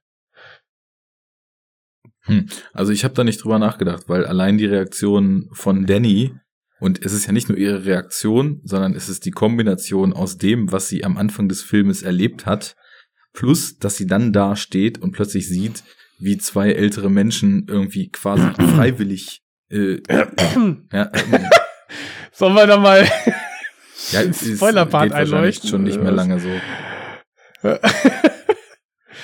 Gut, ich wir haben mal, jetzt ja. über die Schauspieler geredet. Okay, es macht irgendwie keinen Sinn jetzt noch, oder? Ich Ja. weiß nicht. Also ich würde, also wir sind uns aber alle einig, den sollte man sich auf jeden Fall angucken, weil das ein sehr guter Film ist. Ja gut, im Grunde genommen hätte man das auch, äh, hätte man die Spoilerwarnung wahrscheinlich nach der Beschreibung der Kinobesuche irgendwie setzen können. Alles andere macht keinen Sinn, also bring die Sirene und äh, danke für, fürs Zuhören bis hierhin. ja, bring die Sirene. Da bringt er sie. Ist ja gut. Arne ist sauer. Ich glaube So. 3, Erstmal 2, eine 1. kurze, ja, jetzt direkt den Spoiler. Nee, äh, einmal kurz Plot zusammenfassen, haben wir noch nicht gemacht, finde ich, ähm, sollte man schon mal machen. Ha, nach dem Spoiler ist auch gut. Noch Aber hat ja hat- niemand gespoilert. Aber es hat doch jeder gesehen jetzt, oder? Der hier mit, mithört oder so? Ich weiß Ach so, nicht. das meinst du, ja, okay. Ja. Ich meinte eher, um sich so daran lang zu hangeln. Ja, okay. Okay. Gut, ist egal. Ist also ich egal. versuch's mal ganz kurz. Also, Machen wir drei Sätze. Mit Komma. ach du Scheiße, okay. Ähm, im, Im Prolog werden die wird Dani, ihr Freund und die Jungsgruppe eingeführt, indem Dani den Verlust der Familie durch die bipolare Schwester zu verzeichnen hat. Komma? Äh, die genau die Jungs äh, mit Oh, dieser. Nachricht ja die Jungs damit nicht mit dieser ähm, Situation nicht umgehen können äh, Gedankenstrich allen voran ihr Boyfriend Gedankenstrich der sie eigentlich schon ähm, abschießen wollte und nur das Pflichtbewusstsein äh, Bewusstsein weiter mit ihr zusammen ist Punkt Punkt. Zweiter Satz. äh, äh, diese schlechte Ausgangssituation wird äh, nur dadurch getoppt, dass ähm, Danny gefragt wird, mit auf der äh, Studiefreizeit der Jungsgruppe äh, mitzukommen und sie wieder erwartend äh, von ihrem Freund doch zusagt und sie nun als gefühltes äh, Klotz am Bein mit ihnen nach Schweden fährt, um die Familie eines dieser Studienkollegen ähm, Komma um. ja, äh, zu besuchen, ähm, die in einer schwedischen äh, Backwood ähm, idyllischen Einöde ihr ihr ähm, Kommunendasein feiert mit den seltsamsten Ritualen, die ähm, super selten zu bestaunen sind und somit auch ein klasse Forschungsprojekt für mindestens einen dieser Jungsgruppe ähm, Abgibt. darstellt. Ja. Punkt. Und das war der zweite Satz. Der dritte Ja. Satz ist, es handelt sich um ein Soft-Remake von Wicker Man. Punkt. Ja, also mich hat der auch sehr daran erinnert. Ja. Ja, nicht nur Der daran. Gute. Also, Der Gute glaube, von aus den 70ern. Ich glaube, dass äh, der gute Mann, der uns diesen Film beschert hat, sich da regelrechten Spaß draus gemacht hat. Es gibt nämlich auch einen Film von, ich glaube, 2003, der Midsommer mit E heißt und wo ein Typ, dessen Schwester sich umgebracht hat, zu irgendeinem äh, Naturtribe fährt und dann Krass. passiert crazy shit. Aber wirklich? Nein, gibt's wirklich? Ja, ja. Also das habe ich Okay. zumindest, ich habe das jetzt nicht verifiziert, ich habe das in einem Mhm. Review gehört. Hm. Okay. Oh. Ein Rip-Off. Remix. Es Ein gibt sogar. Typen in Bärenkostümen in beiden äh, Filmen. Oh yeah. Nicolas Moment, Cage, aber- wir Allerdings Kurt das Bärenkostüm in Midsommar nicht mehr wahllos irgendwelche Frauen um. das ist halt das Beste. Ich muss unbedingt den Nicolas Cage gucken, ey. Das Der ist so großartig. Highlight. Also der hat auch Ja. echt viel Leerlauf zwischendurch, aber allein die Szenen, wie, Wie er Midsommar, ne? im Bärenkostüm rumrennt und irgendwelchen Tusen in die Fresse haut, das ist Burn. einfach sowas von sowas von bizarr. Das Ja. ja, einfach die Leute verprügelt im Bärenkostüm. Naja, und dann halt die, the äh, bees. Not the Bees, ne? Also, Not the Beast. Ja, das geht natürlich. na. Ja. Ja, Ja, ähm, wir waren gerade dabei, Arne über den Mund zu fahren. genau, als sich Menschen da Als- umbringen. Jetzt es kommt auch gar nicht, hier schon es das kommt nicht Wort so verboten. überraschend, ne? In deinem eigenen Podcast. Überhaupt Ähm, nicht. Ich hab's von, ich hab's schon lange se- gesehen, dass Ja. als, als da die Klippe gezeigt wurde. Ja, aber schon vorher hat man es gesehen, als sie da alle zusammengekommen sind und dann die beiden da als Ehrengäste am Kopfende Gut, sitzen dass und so. da irgendwas passiert, habe ich mir auch gedacht, aber man weiß Ja, halt es war nicht, auch was. klar, dass sie sich umbringen oder irgendwie umgebracht werden oder irgendwas, wenn es vorher schon hieß, ja, Leute werden nur 70 hier. Und was machen sie dann? Ja, äh, ich weiß nicht. äh. Und dann macht er diese Kopfabgeste so im Spaß, ne? Ja, Genau, ich ja, finde aber das, das ja so- ich finde das auch nicht verwerflich, dass man das Gefühl, also das, Nee, nee, nee. ich habe das ja auch schon Nein. gerochen. Ja. Ähm, So meine ich das auch nicht. Nee, äh, wie gesagt, Ja, also ich es schon. sind scheinbar viele Referenzen jetzt hier im Film so. Ja, du hast ja auch keine Ahnung. Und ähm, Was? Dylan! You son of a bitch! wo ihr mir gerade übers Wort fuhrt, ich meine, sie hat, sie hat am Anfang des Films ihre komplette Familie verloren und vor allem ihre Mhm. Eltern wurden ihr ja auch durch die Schwester genommen. Und das dann ist Bild von ihrer Schwester ist einfach gespenstisch, oder? Super Das krass. ist so gut. Mhm. Mit dem Schlauch und dem Tape dann drumherum. Oh, Ja. übel. Und dann, dann ist sie da in diesem, in diesem neuen Umfeld, was ja das totale Gegenteil zu dem Leben ist, was sie jetzt gerade führt. Sie hat ihre komplette Familie verloren. Sie sucht Halt bei ihrem Lauchfreund, der ihr null Halt gibt, der irgendwie kein bisschen so Mhm. die vielleicht auch irgendwie die, die Stärke, die sie bräuchte, um in so einer heftigen Situation irgendwie an die Hand genommen zu werden und, und irgendwie vielleicht auch nur im Ansatz so neue Kraft im Leben zu tanken geben könnte. Der ist, der ist Damit halt hat er allen Hass der Welt verdient. So. Und ähm, dann, dann sieht sie, wie halt plötzlich in dieser Familie, in dieser, in dieser großen Kommune, dann zwei Menschen das, was ihr so gewaltsam genommen wurde und was in, in ihrer Weltsicht jetzt so das Schlimmste überhaupt ist, dann irgendwie so freiwillig tun. Und also diese Szene, das war halt so der Moment, ähm, wie das aufgebaut wird, ne? wie die da erst so lange an dieser Tafel sitzen, wie sie dann alle diesen Schnappes da trinken, in dieser Mhm. geilen Vogelperspektive alle anfangen zu essen. Und, Und- ich hatte immer das Gefühl, okay, die kriegen gerade was verabreicht oder so, ne? Das- Das weiß ja nie, was die da trinken. Das ist auch noch ein Thema, da müssen wir nachher nochmal drüber reden, wie viel des Films irgendwie auch so vermeintlich drogeninduzierter Wahn ist. Weil es gibt so ein paar angedeutete Sachen, so zum Beispiel, dass so das Wabern des Grüns im Hintergrund fast nie aufhört und so weiter, ne? Was, was am Anfang auf Ja. den Pilzflash losging. Es gibt Naja. ja einen, so eine Szene tatsächlich, wo so ein Gesicht im Wald ist, ne? Ich weiß nicht, ich habe das irgendwie mal probiert zu suchen, zu googeln, aber habe da nichts zu gefunden. Aber halt so eine, so eine Dämonenfratze so im Wald. geil. hängen. Ich freue mich Ja. schon, den nochmal zu Hause zu gucken, ey. Hm. Und dann habe ich aber gedacht, vielleicht habe ich, ich mir das auch eingebildet. Keine Ahnung, weil es alles immer so rumwabert. Ja. Also mich hat das total hier an ähm, ah, Lars von ne? Nee, nee, nee, Lars von Trier, äh, Lars von Triers ähm, Antichrist. Antichrist erinnert. Weil als Hm. die da durch den Wand, Wald rennen, war das auch alles so am Wabern und so pulsieren und ja. Hm. Und ist ja auch Hier auch, wieder aber ähnlich, ne? Verlust verarbeiten im Wald auf Drogen. Also Ja, immer eine gute Idee, ne? Sich absolut.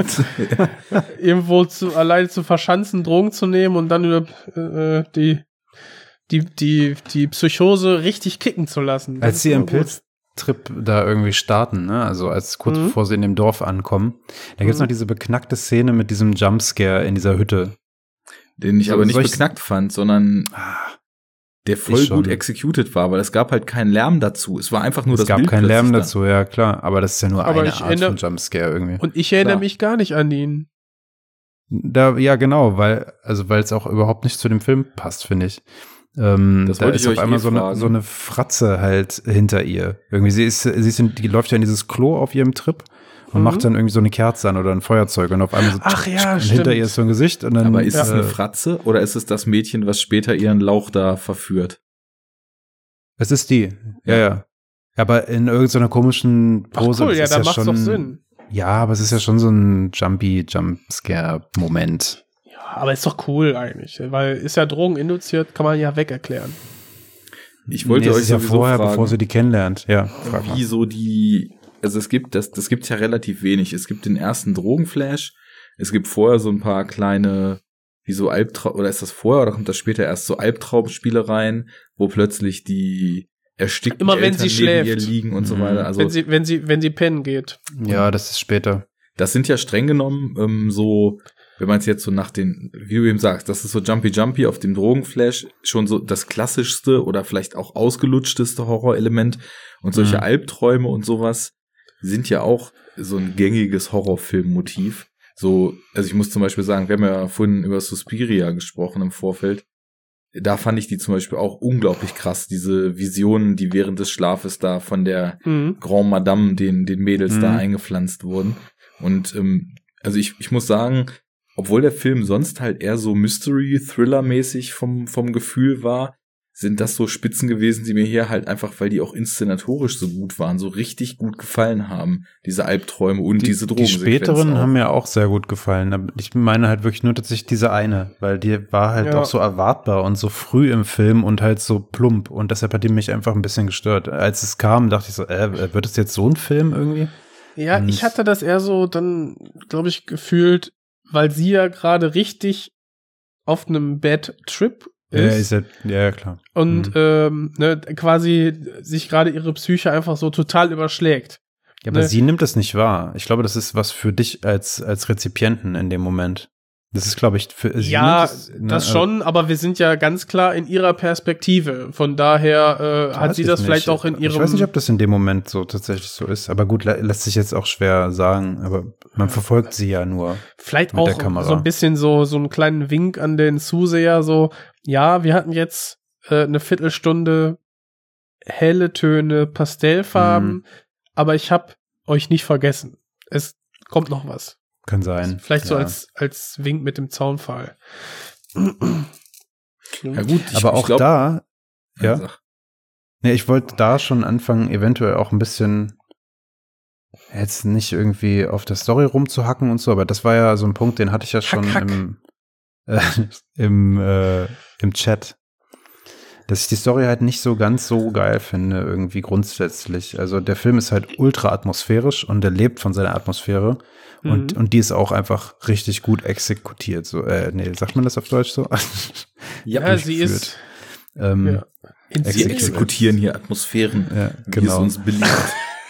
Auf Englisch darf man das sagen. Ähm, Ist ein Horrorfilm, wir dürfen das hier auch sagen. wir dürfen auch Atmosphären exekutieren. Genau. ähm, aber dass halt sie irgendwie dann da sich schon, ja, ich weiß nicht, dass die da dann sich irgendwie auf die Wiese hängen und sich halt irgendwie Pilze ballern, das Mhm. macht für mich halt wenig Sinn. Also erstens, dass sie das halt macht. Das ist halt so, Ja. okay, könnte man sich noch Aber sie wird doch ganz krass unter Druck gesetzt von ihrem Freund. Ja, genau. So, No. so dieses passiv-aggressiv, so, und also Ja, macht genau. sie das aus Trotz Mhm. und weiß, ah, ist keine gute Idee. Aber nicht ich will aus nicht als der Trotz, Loser. ähm, ich glaube, es kommt eben auch daher, dass ihr die ganze Zeit ja suggeriert wird, also sie ist eigentlich nicht willkommen mit dieser Crew von Mhm. den Typen und er ist halt auch nicht derjenige, der seinen Homies da endlich mal Kante gibt und sagt, ey Alter, das ist meine Freundin, die gehört hier genauso hin, die will ich hier dabei haben und wenn euch das Aber will er passt, ja nicht. Ja, eben, das ist ja. Er gibt ja diese Kante nicht. Und so diese, diese, es ist im Grunde genommen ja nicht eine Trotzreaktion von ihr, sondern es ist halt sozusagen ein Aufgeben unter diesem Druck, dass, dass sie nicht riskieren will, Mhm. direkt am Anfang quasi schon genau das zu sein, von dem sie das Gefühl hat, dass die Typen sie so sehen, nämlich der Klotz am Bein, die Spaßbremse, die, Mhm. die sowieso schon irgendwie immer komisch war und jetzt, seit sie ihre Eltern verloren halt, hat, ähm, jetzt äh, der komplette Downer ist und Ja. die ja, die sie ja eigentlich quasi äh, raustricken wollten, aus dieser Nummer da mitzukommen, aber das hat halt nicht geklappt und jetzt müssen sie mit den Konsequenzen leben. Ähm, Das ist es ja. Das hatten wir, gut, glaube ich, nicht. okay.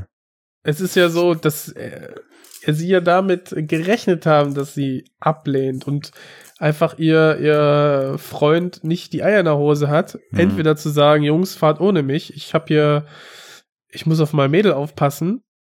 Oder zu sagen, hey, das ist a once in a lifetime äh, Chance für mich, ich muss da jetzt mit. Es tut mir leid, aber ich glaube nicht, dass das das Richtige ist, wenn du mitkommst ja. keine Ahnung, such dir professionelle Hilfe, ich bin in zwei Wochen zurück. Gut, wäre auch der super Arschloch-Modus. Aber dann Aber- würde er wenigstens mal für irgendwas einstehen. Ja. Also er, er steht ja weder für sich noch für sie, sondern er ist so, er, er, er schwebt irgendwie in so einer absoluten, ähm, Positionslosigkeit mit, mit seinem, also beziehungsweise so, so explizit zumindest. So das, was zwischen den Zeilen passiert, ist ja, dass er sich irgendwie weder zu ihr bekennt, dass er sich aber auch weder zu seinen Homies bekennt, genauso wie du es gerade gesagt hast, und irgendwie so in so einem Zwischenraum hängt, der, der ihn so komplett äh, charakterlos erscheinen lässt. Was ich eben noch sagen wollte, was aber schön ist, dass dieses Beispiel jetzt so aufkam, dass dass du es jetzt komisch fandest, Fabi, dass sie irgendwie sich erstmal da die Pilze mitballert, weil ich finde, das ist so bezeichnend.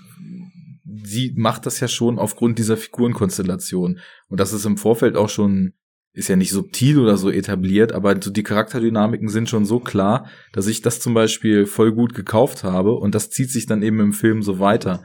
Also alles, was ja. sie macht und jede Interaktion und auch wie sie sich aufnehmen lässt in diesen teilweise etwas komischen Ritualen und diesem komischen Habitus von dieser äh, Gemeinde dort. Also ich, ich habe immer die ganze Zeit in ihrer Figur halt die Summe der zuvor gesehenen Szenen und dieser krassen Eröffnung so drin gesehen. Und mhm. ähm, deswegen fand ich eben, dass der Film halt nicht nur atmosphärisch so kom also komplett von der Atmosphäre lebt, sondern tatsächlich auch von diesen oft nicht wirklich ausgesprochenen, aber irgendwie immer präsenten Dramatönen so um ihr Schicksal und um ihre Figur und diese klar keine Frage diese Suche ja, ja. nach nach ähm, Geborgenheit ja. und Wärme irgendwie, die sie eben und, und bei Zeit bei ihr gebe ich dir vollkommen recht. Ich meine, du hast das ja auch schon gesagt. Sie sucht ja halt, hat ihre Familie verloren und sieht dort eine eine Kommune, eine riesig große Familie, wie sie alle aufeinander Acht geben und wie genau. auch gesagt wird, wir lachen und äh, weinen alle zusammen, wir teilen hier alles, im wahrsten Sinne des Wortes. Und sie, sie hatte das nie so wirklich und hat jetzt auch alles verloren und ja, kann sich darüber, Klar. hat ja da, sag ich mal, dieses, dieses, diesen Wunsch, der sich da gerade manifestiert, zum ersten und ich kann mir auch vorstellen, ich meine, bei einem, bei einem Verlust ist es ja auch manchmal so, dass sich ähm, viele Leute ablenken, ob jetzt durch Arbeit oder irgendwas anderes. Und sie ist jetzt quasi, kriegt lauter neue Eindrücke und denkt sich wahrscheinlich, ja, hm, vielleicht haben die Jungs recht, ne? Vielleicht äh, sollte ich jetzt trotzdem einfach mal dem, dem, den Drogenrausch irgendwie eine Chance geben. Muss ich vielleicht nicht über äh, mein verkacktes Leben gerade nachdenken und kriegt dann irgendwie neue Eindrücke. Dass mhm. das jetzt da in dem Moment die, der falsche Entschluss war, stellt sich dann erst im Nachhinein raus. Aber ich kann mir vorstellen, dass einfach aus dem Wunsch heraus, was Neues zu erleben, was anderes zu machen, aus diesem schlimmen Alltag von ihr gerade auszubrechen, ja, ist für mich Motivation genug. Ich meinte das auch nicht so. Also ich, ähm, das sehe ich auch so. Mhm. Und äh, das Einzige, was ich meinte, mit, dass die Story jetzt nicht das Überzeugende ist von dem Film für mich. Ähm, Wie definierst du denn Story? Ja, das ist, das ist, darauf will ich nämlich gerade hinaus, weil äh, irgendwie der, der, der, ihr Verfall oder, oder ihr, nicht Verfall, aber äh, sagen wir mal, ihre Reise irgendwie in dem Ganzen ist ja schon, das ist halt da, aber es wird ja nicht explizit, wie du das gerade gesagt hast, irgendwie kommuniziert. Es ist schon so, ist nicht unbedingt eine Metaebene, aber es ist so eine, eine Ebene, die sich, die man sich selber erstmal erschließen muss. Aber äh, wenn man jetzt einfach nur mal die interne Story nimmt, irgendwie jetzt so, was geschieht dort? Ähm, und was will mir der Film als Horrorfilm, jetzt mal in Anführungszeichen, was gibt er mir da? Und ich bin schon, ich bin ja ohne Erwartungen reingegangen, aber mit der Gewissheit, einen Horrorfilm zu sehen. Mhm. Auf eine gewisse Art und Weise, weil ich halt Hereditary gesehen hatte. Und ähm,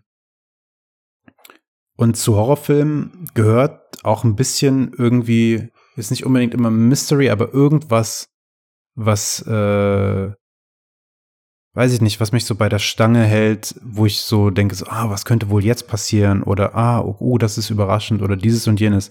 Und das hat der Film halt nicht. Der Film ist halt von Anfang an einfach klar in dem, was er macht, was passieren wird und wie er enden wird, finde ich. Da gibt es nicht einen Moment, wo ich denke, jetzt, ich weiß nicht, was passiert, außer vielleicht eben, und das habe ich schon gesagt, die ersten 15 Minuten, weil die sind halt so, wow, okay.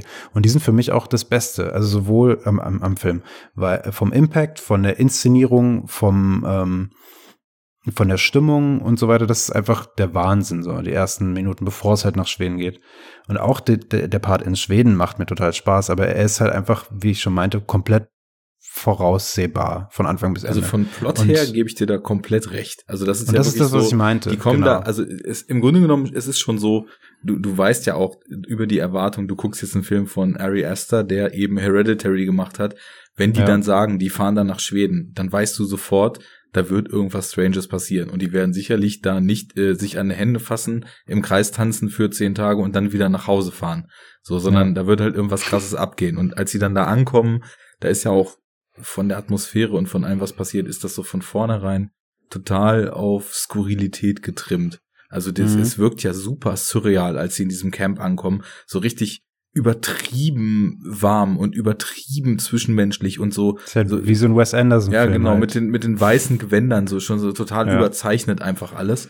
Und du, du weißt halt, dass das wird halt zu nichts Gutes führen. Und spätestens, als dann dieses Ritual kommt, äh, wo ich vorhin noch sagen wollte, dass das für mich halt wirklich, wirklich, wirklich, wirklich, also wahrscheinlich in den letzten x Jahren eine der größten Szenen war, die ich einfach vom, von der Inszenierung und von der Wirkung dieser Inszenierung auf mich je gesehen habe. Wie das vorbereitet wird an dem Bankett, wie die sich dann langsam aufmachen, wie dieser mesmerisierende Score da drüber kommt, der dich, Mhm. der dich so immer mehr einlullt und irgendwann, keine Ahnung, bist du einfach, äh, bist du einfach völlig fertig und äh, dann, dann kommt zu diesem Sprung und dann diese gedämpfte Sound und ich hatte wirklich das Gefühl, ich, ich ver versinke irgendwie so in einem, in einem Sessel, sage ich mal, ne?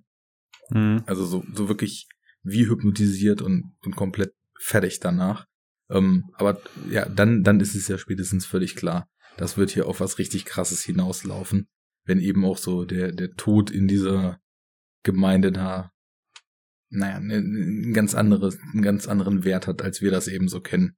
Aber was ich daran spannend fand, war eben nicht diese Plotgeschichte, sondern wo sie emotional und wo sie mit, mit ihrem Wesen dann am Ende endet. Also das war für mich die spannende Entwicklung und da, das war für mich nicht klar, was da passieren wird. Wird sie irgendwie. Nee, nicht, das stimmt, nicht unbedingt. Da, das, da gebe ich dir recht. Also wie sie dann quasi in diese Gemeinschaft aufgenommen wird. Ja, überhaupt, dass sie aufgenommen wird oder ob sie auch einfach nur ein Final Girl wird oder was auch immer dann passieren wird. Also das, das, war für das mich weiß nicht man klar. nicht, genau. Ja. Ja. Aber ähm, wie sie sich dann auch für die Gemeinschaft entscheidet, fand ich alles super nachvollziehbar und Ja. äh, Aber das richtig ähm, schön aufgebaut. Ja. Das hätte auch alles äh, theoretisch so passieren können, ohne die drei Dudes, die sie da noch mitgenommen hat. Weil die Mhm. sind halt so, die, die, die tragen da nicht wirklich was zu bei. Also sowohl zu ihrer Charakterentwicklung nicht wirklich, außer dass ihr, ihr Freund ihr halt keine Haltung gibt, äh, ne, also keine Unterstützung. Ähm, aber ansonsten sind die einfach vollkommen egal und die können quasi so separat davon laufen irgendwie. Und, und das ist auch das, wo ich deinem Kritikpunkt dann, Jens, äh, zustimmen würde, dass halt die, die, die, die könnten auch aus einem anderen Film sein, so in dem, wie sie sich halt verhalten und wie sie halt einfach nicht auf das eingehen, was dort passiert. Wie halt so, hä? So, so fast schon so slapstick-mäßig da durch den Film laufen, also dieser Mark-Typ, wie er an diesem Baum da pinkelt und dann so, oh, was hat er denn? Und so. Und sie ist halt so emotional total, mh, äh, Die ist- sagen wir, die ist- auch so feinfühlig äh, eingestimmt und, und nimmt halt alles irgendwie. Das ist vielleicht auch irgendwie eine, eine Art der Darstellung von, weiß ich nicht, äh, Geschlechterunterschied oder sowas, den Ari Aster da irgendwie darstellen will, keine Ahnung, halt die dummen Kerle und die feinfühligen Frauen, weiß ich nicht, kann sein. Aber ähm, was wollte ich denn eigentlich sagen? Also ich finde halt die Typen einfach ich, nicht nachvollziehbar und sie halt ich auch schon. nicht. Ja. Das ist genau das, was ich ja kritisiere. Ja. Irgendwie. Und es ist, wenn sie nachvollziehbar wären, jetzt mache ich doch das wäre wenn Spiel hier bei dem Film, ähm, dann würden, würde auch, sage ich mal, der Verlust nachher dieser, dieser Person Hm. würde, wäre für mich dann auch ein nochmal ein, ein stärkerer emotionaler Haken, den der Film schlagen könnte. Was aber nicht tut. So fände ich nur, wenn dann hier unser Josh oder wie er heißt, äh, der quasi die von vornherein seine Abschlussarbeit da über das, über diesen Kult, über das Dorf schreiben will. Ihm wird vorher klipp und klar gesagt, gehe nicht hier rein, das ist unser Heiligtum. Und was die erste Idee, die er hat, ist ja, nachts dann einfach da reinzugehen, um, um das heilige Buch zu klauen. Ja, und dann wird er halt niedergeschlagen. Ich denke mir, okay, Ist jetzt nicht verwunderlich. Vollidiot. Ja, Vollidiot. Ja, und dann wird er halt aus Past dann wird er halt zu Pastete gemacht oder wie auch immer. Also. Nee, er wird doch. Ach nee, der wird oder? aufgehängt, ne? Nee, er ist ja nicht so kopfüber wie so eine Karotte irgendwie eingebuddelt. Ja, das sind eine Und- der beiden nur der anderen. Fuß so rausguckt. Ach so, okay. Äh, er wird, glaube ich, auf. Wird er nicht aufgehängt? Auf diese Haken da? Keine Ahnung. Nee, das Ach war so, der mit- Typ von den Paar. Flügeln oder was? Ja, das war Ach, der das war mit den von- ah, Blumen in den okay. Augen. Geiles Bild auch übrigens. ne? Jo. Ja, auf Das jeden ist Fall. So richtig so. Uh. Also wirklich, ich finde den ja optisch ist der einfach grandios, weil das, Ja, ja. was du, wir haben ja die Anfangsszene, den Prolog, ne, der so ein bisschen inszeniert ist wie Hereditary, Ja, dunkel, hart, f- ähm, richtig in die Magengrube rein. Und dann dieses, dieser Trip nach Schweden, von daher haben wir immer alles, alles hell, alles freundlich, Pastelltöne, alles weich, irgendwie angenehme, ruhige Musik Mhm. und so, bis auf das Wabern. Und A, finde ich, schlagen da die, diese, diese Gewaltspitzen nochmal doppelt rein. Mhm. Und wir haben halt, wir haben halt diesen, diese dicke, gruselige, teilweise gruselige Atmosphäre in Kombination mit diesen hellen Bildern, was einfach total, ähm, ja, habe ich vorher so nur bei Wickerman gehabt, dieses absurd gruselige. Und äh, das ist äh, in Kombination mit diesen pastellartigen Bildern fand ich das schon sehr, sehr cool. Das ist eine geile sagen, das Spannung, ist- ja. Das ist, das ist Mhm. sehr selten, genau, schönes Spannungsfeld, ja. Also ich gebe euch recht, und das ist auch gar nichts, was ich bestreiten will oder so auch so, so dolle negativ sehe. Es ist auf jeden Fall kein Ensemble-Film in dem Sinne, dass man jetzt hier irgendwie fünf völlig gleichwertige Figuren so als Main-Cast hat, sondern es konzentriert sich halt sehr auf sie, wo ich aber auch nochmal dazu sagen muss, dass ich es total angenehm fand, äh, wie sie so gecastet und wie sie so dargestellt war, weil das war nämlich, wenn wir eben schon so Thema, Thema, vielleicht wollte was über Frauen und über Typen gesagt werden. Ich weiß nicht, inwiefern der irgendwie profunde Aussagen über Geschlechterklischees oder irgendwie anerzogenes Rollenverhalten machen wollte. Keine Ahnung.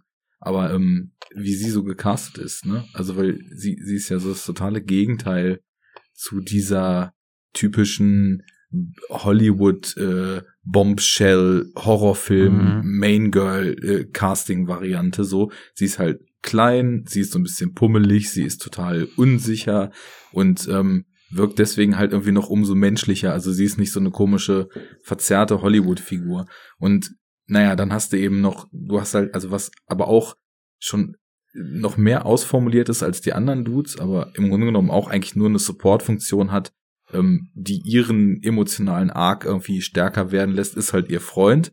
Dann hast du irgendwie Pelle, der so ein bisschen so der Spiritual Master ist, aber die beiden anderen Typen, die sind relativ flach. Und auch das, was ihnen passiert, ähm, das ist eher so funktionale Plotpoints, so dass man eben noch mal sieht, alles klar, äh, wir haben die ganze Zeit schon vermutet, hier wird was krasses passieren, aber jetzt sieht man auch mit diesem mit diesem Kult da ist dann anscheinend doch nicht zu spaßen. Und ähm, klar, das hätte man sich alles auch vorher schon denken können und ähm, im, im Endeffekt äh, ja, ich, ich müsste den Film jetzt auch noch mal sehen. Ich wollte ihn tatsächlich auch noch mal gucken. Ich habe das leider nicht ja, geschafft, ich auch. weil der jetzt so, äh, ja. nur in der Spätvorstellung noch lief und ich nur wochentags hätte reingehen können und bei der Laufzeit ist das dann irgendwie Ja. mit am nächsten Tag um äh, sechs aufstehen dann doch eher bescheiden so.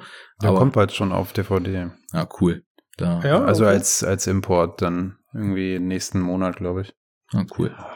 Mhm. Dann werde ich mir den mal gönnen. Aber das, also das, da wollte ich dann auch tatsächlich beim, beim zweiten Mal noch so drauf achten, weil das auch eine Sache ist, die mir zumindest aufgefallen ist, dass ich so ein ganz klares Bild davon habe, welchen, welchen Charakter und welche Funktion sie und ihr Freund haben, aber ob ich aus den anderen Dudes irgendwie noch ein bisschen schlauer werde, so. Das, das schon. Aber ich, ich muss dann eben sagen, also für mich, das war sehr schnell und auch nicht so bewusst, sondern erst so später, als mir, als ich drüber nachdachte, wurde mir so klar, dass der Film sich für mich sehr stark wirklich halt über ihr Innenleben so definiert hat und ähm, was dann die Handlung so für Bogen schlägt und wo sie dann ankommt am Ende, das ist für mich irgendwie auch irgendwie noch mal so ein ganz ganz krasses Endprodukt aus diesem Verlangen und dieser dieser vollkommenen Verzweiflung und Suche irgendwie nach Familie und nach Geborgenheit gewesen, wie sie dann irgendwie am Ende dann in der Position ist, wo sie dann ist.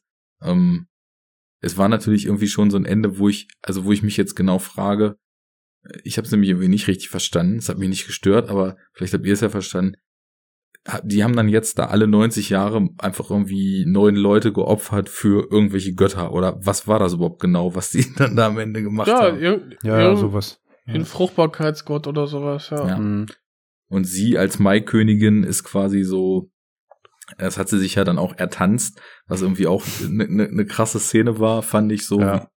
weil da eben auch schon, also die anderen muss man ja sich auch überlegen, gegen die sie da getanzt hat in diesem Contest, die haben, die sind ja alle noch so jung gewesen, dass die ihr ganzes Leben in dieser Kommune da gelebt haben, ne, mit diesen Lebensabschnitten von, Ja, ja. sech, äh, was war das, 16 Jahre oder 18 Jahre Nee, jeweils bis, immer? ich glaube bis 18. bis und 18 dann, bis 36, äh, 54 und 72 dann Mhm. ne, Kopf ab. Ja. Und die die ganz- Stein drauf. genau oder den Hammer, wenn wenn Hammer der Pfeil drauf, nicht ja. reicht. Ja, der ist aber auch dumm gesprungen, ne, muss man sagen. Ja gut, Ja. war schon ziemlich Mit mal. schön eine Kerze gemacht. Ja. Mhm. Barani. Ja, die ganzen Ah. die ganzen Mädels, die anderen, für die ist das ja halt irgendwie nur so ein Spaß, so den sie so jedes Jahr machen und ich weiß nicht, ich, ich habe so das Gefühl, bei ihr schwingt so ganz unterbewusst dann so eine andere Motivation noch mit. Also, äh, die, diese Kraft, die sie da plötzlich hat, obwohl sie ja vorher auch so alles andere als irgendwie fit ist. Sie, sie ist ja auch irgendwie ständig nur am Pennen und irgendwie total down die ganze Zeit. Und da blüht sie dann, ganz im Sinne der Blumen, mit denen sie dann geschmückt wird, dann irgendwie ja mal so völlig auf. Weil plötzlich so in diesem, in diesem Tanz, also sie wird ja vorher schon in die Küche geholt zum Helfen. Und dann, das ist ja schon so die, das erste Anzeichen, dass sie dann in diese Gemeinschaft so immer mehr aufgenommen wird. Und irgendwie erweckt das ja was in ihr. Und als sie dann in dem Tanz ist, kommt das halt so richtig raus und gibt ihr halt so die Kraft, dann alle anderen dann quasi auch äh, hinter sich zu lassen. Also, ich weiß nicht, das ist, ist schwer so zu beschreiben, weil sich das, das hat sich einfach emotional so alles richtig angefühlt und aufeinander aufbauend angefühlt und so die Klimax, wo es drauf hinaus lief, einfach so ein logischer Endpunkt für die Wandlung und den Weg, Ja. den, den sie so gegangen ist, ne? Für mich war das irgendwie wie so ein Sektenaufnahmeritual. Ja, So irgendwie dieser, schon. dieser Tanz. Und ich hatte auch, konnte auch nie diesen Verdacht ablegen, dass sie, ähm, dass diese Konkurrentinnen, die quasi mit ihr um diesen ähm, Status der Maikönigin buhlen und da tanzen, vielleicht auch sich dann extra haben besiegen lassen, damit Ja, eben die neue DNA in diese Gemeinschaft kommt, weil Mhm. die genau gesehen haben, sie ist, sag ich mal, die emotionalste, äh, die emotional schwächste aus dieser Gruppe. Und die können wir vielleicht aufnehmen. Vielleicht war aber auch von vornherein Wobei klar die oder neue DNA abgesprochen. ja auch durch, durch ihren äh, Richtig, ja. Homie das da irgendwie auch reinkommt, genau. auch reinkommt. ähm, Und dann sind wir am Ende plötzlich bei Mandy, ne? Da brennt das Mhm. dreieckige Zitadellen. Richtig, ja, Ja, genau. Das, ja. das war Mandy-Zitat, ja. mh. Wie fandet ihr denn die Sexszene? Die ist ja echt äh, irgendwie so hin und da öfter mal dann angeeckt, ne? Beziehungsweise, ja, wurde sehr kontrovers diskutiert. Aber warum? Ich, ich fand die mega. ja, ich finde die auch super. Ich fand das so absurd und gut, ne? Genau, Ja. absurd. Aber das war aber auch so ein Seth Rogen-Moment. Da hätte auch Seth Rogen irgendwie sitzen können und da jetzt so eine? Fratze so, äh, hm? Weil er guckt halt auch die ganze Zeit so ungläubig so. Ja, also da, da muss man sagen, er ist halt auch nicht der beste Schauspieler, ne? Also so einen, Ja. diesen verwunderten, also er hat so eine Mischung aus ver, verwundeter Hund und unsicherer Drogen-Dude irgendwie. Ja, Ähm, Aber ich glaube, er macht genau das, was er da machen soll. Ja, Also, natürlich. kann sein, ja. Ja klar, ich meine, der hat ja hat ja auch diese Scheiße da getrunken, ne, wieder mal Drogen verabreicht, dass er dann und dann ach ja, der, die Szene war so gut, ja. Hä, was geht hier ab? Und dann dreht sich dieser eine Bankettnachbar um, klatscht ihm klatscht quasi vor seinem Gesicht und dann äh, geht's da los bei ihm, ne? Dann wirken die Drogen richtig. Ähm, Ach so stimmt, ja. ne? Und dann Ist ja Aber- mega Schelle. ja, Das aber dann auch wieder die, in weiß eine ich andere nicht, die, Dimension geballert. ja. er wollte ballern, hat er gekriegt. Ja. Why did you Äh, do that? Ja, why? Und aber dann wieder, ähm, ja, falscheste Entscheidung äh, 3000, ne?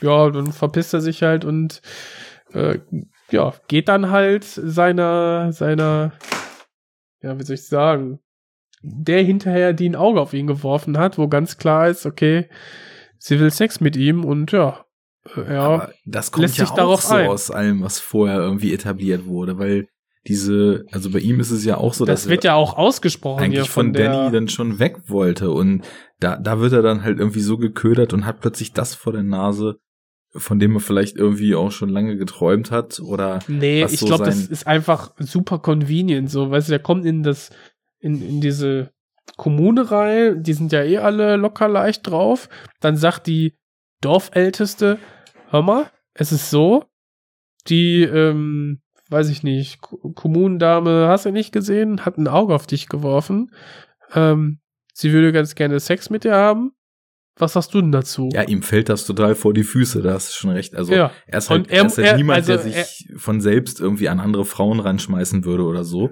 weil er da halt irgendwie auch viel zu slackermäßig für ist. Ja, der hat einfach nicht die Eier dazu, sich dann aktiv auch darum ähm, zu bemühen, eben weil seine Noch-Freundin ja auch dabei ist. Ne, das kommt ja noch dazu. Aber die, ähm, er müsste sich ja mit Händen und Füßen wehren und das tut er halt nicht. Ja. Sondern geht einfach so mit, so, ja, alle erwarten jetzt von mir, dass ich da mit ihr schlafe. Ja, gut. Mache ich das halt so. Und dann kommt er halt trotzdem in diese, in diese Kirche rein. Also jedenfalls sah es aus für irgendwie wie eine Kirche, hatte ich irgendwie so das Gefühl, ich weiß nicht, auf jeden Fall diesen großen Raum. Und äh, da mit liegt sie ja quasi. Vorräumen, die auch einfach so großartig gestaltet waren, mit diesen Wandfliesen oder was das war. Ja. Und da liegt sie ja dann äh, quasi bereit, ne? Und äh, wartet auf die Empfängnis. Aber wie dann quasi die, die Nacken darum herumstehen, die anderen Damen und Frauen aus diesem, aus dieser Kommune und dann, ja, ich weiß nicht, so rhythmisch hin und her schunkeln, wabern, ne, dann ihnen dann auch noch, weiß ich nicht, irgendwie, also mich würde es ja ablenken, aber ihn ja anscheinend nicht. und äh, Ja, er tut Geschmack dann- was dabei. Genau. Er tut dann, wie, wie er, wie von ihm verlangt, aber auch dann, wie dann die anderen Frauen quasi mit darauf eingehen, ne, ihn mehr oder weniger beruhigen, mit, mit der Frau atmen und zusammen quasi zum Höhepunkt kommen. Ich, Parallel, ich fand das so abgefahren. Ja, aber was Fabi meinte, trifft auch zu. Also es hat irgendwie auch aufgrund der der Absurdität irgendwie so eine so eine Schrägheit und irgendwie auch so einen gewissen Humor. Und ich glaube, da ist Esther sowieso so unterwegs. Man merkt schon, der hat auch Humor.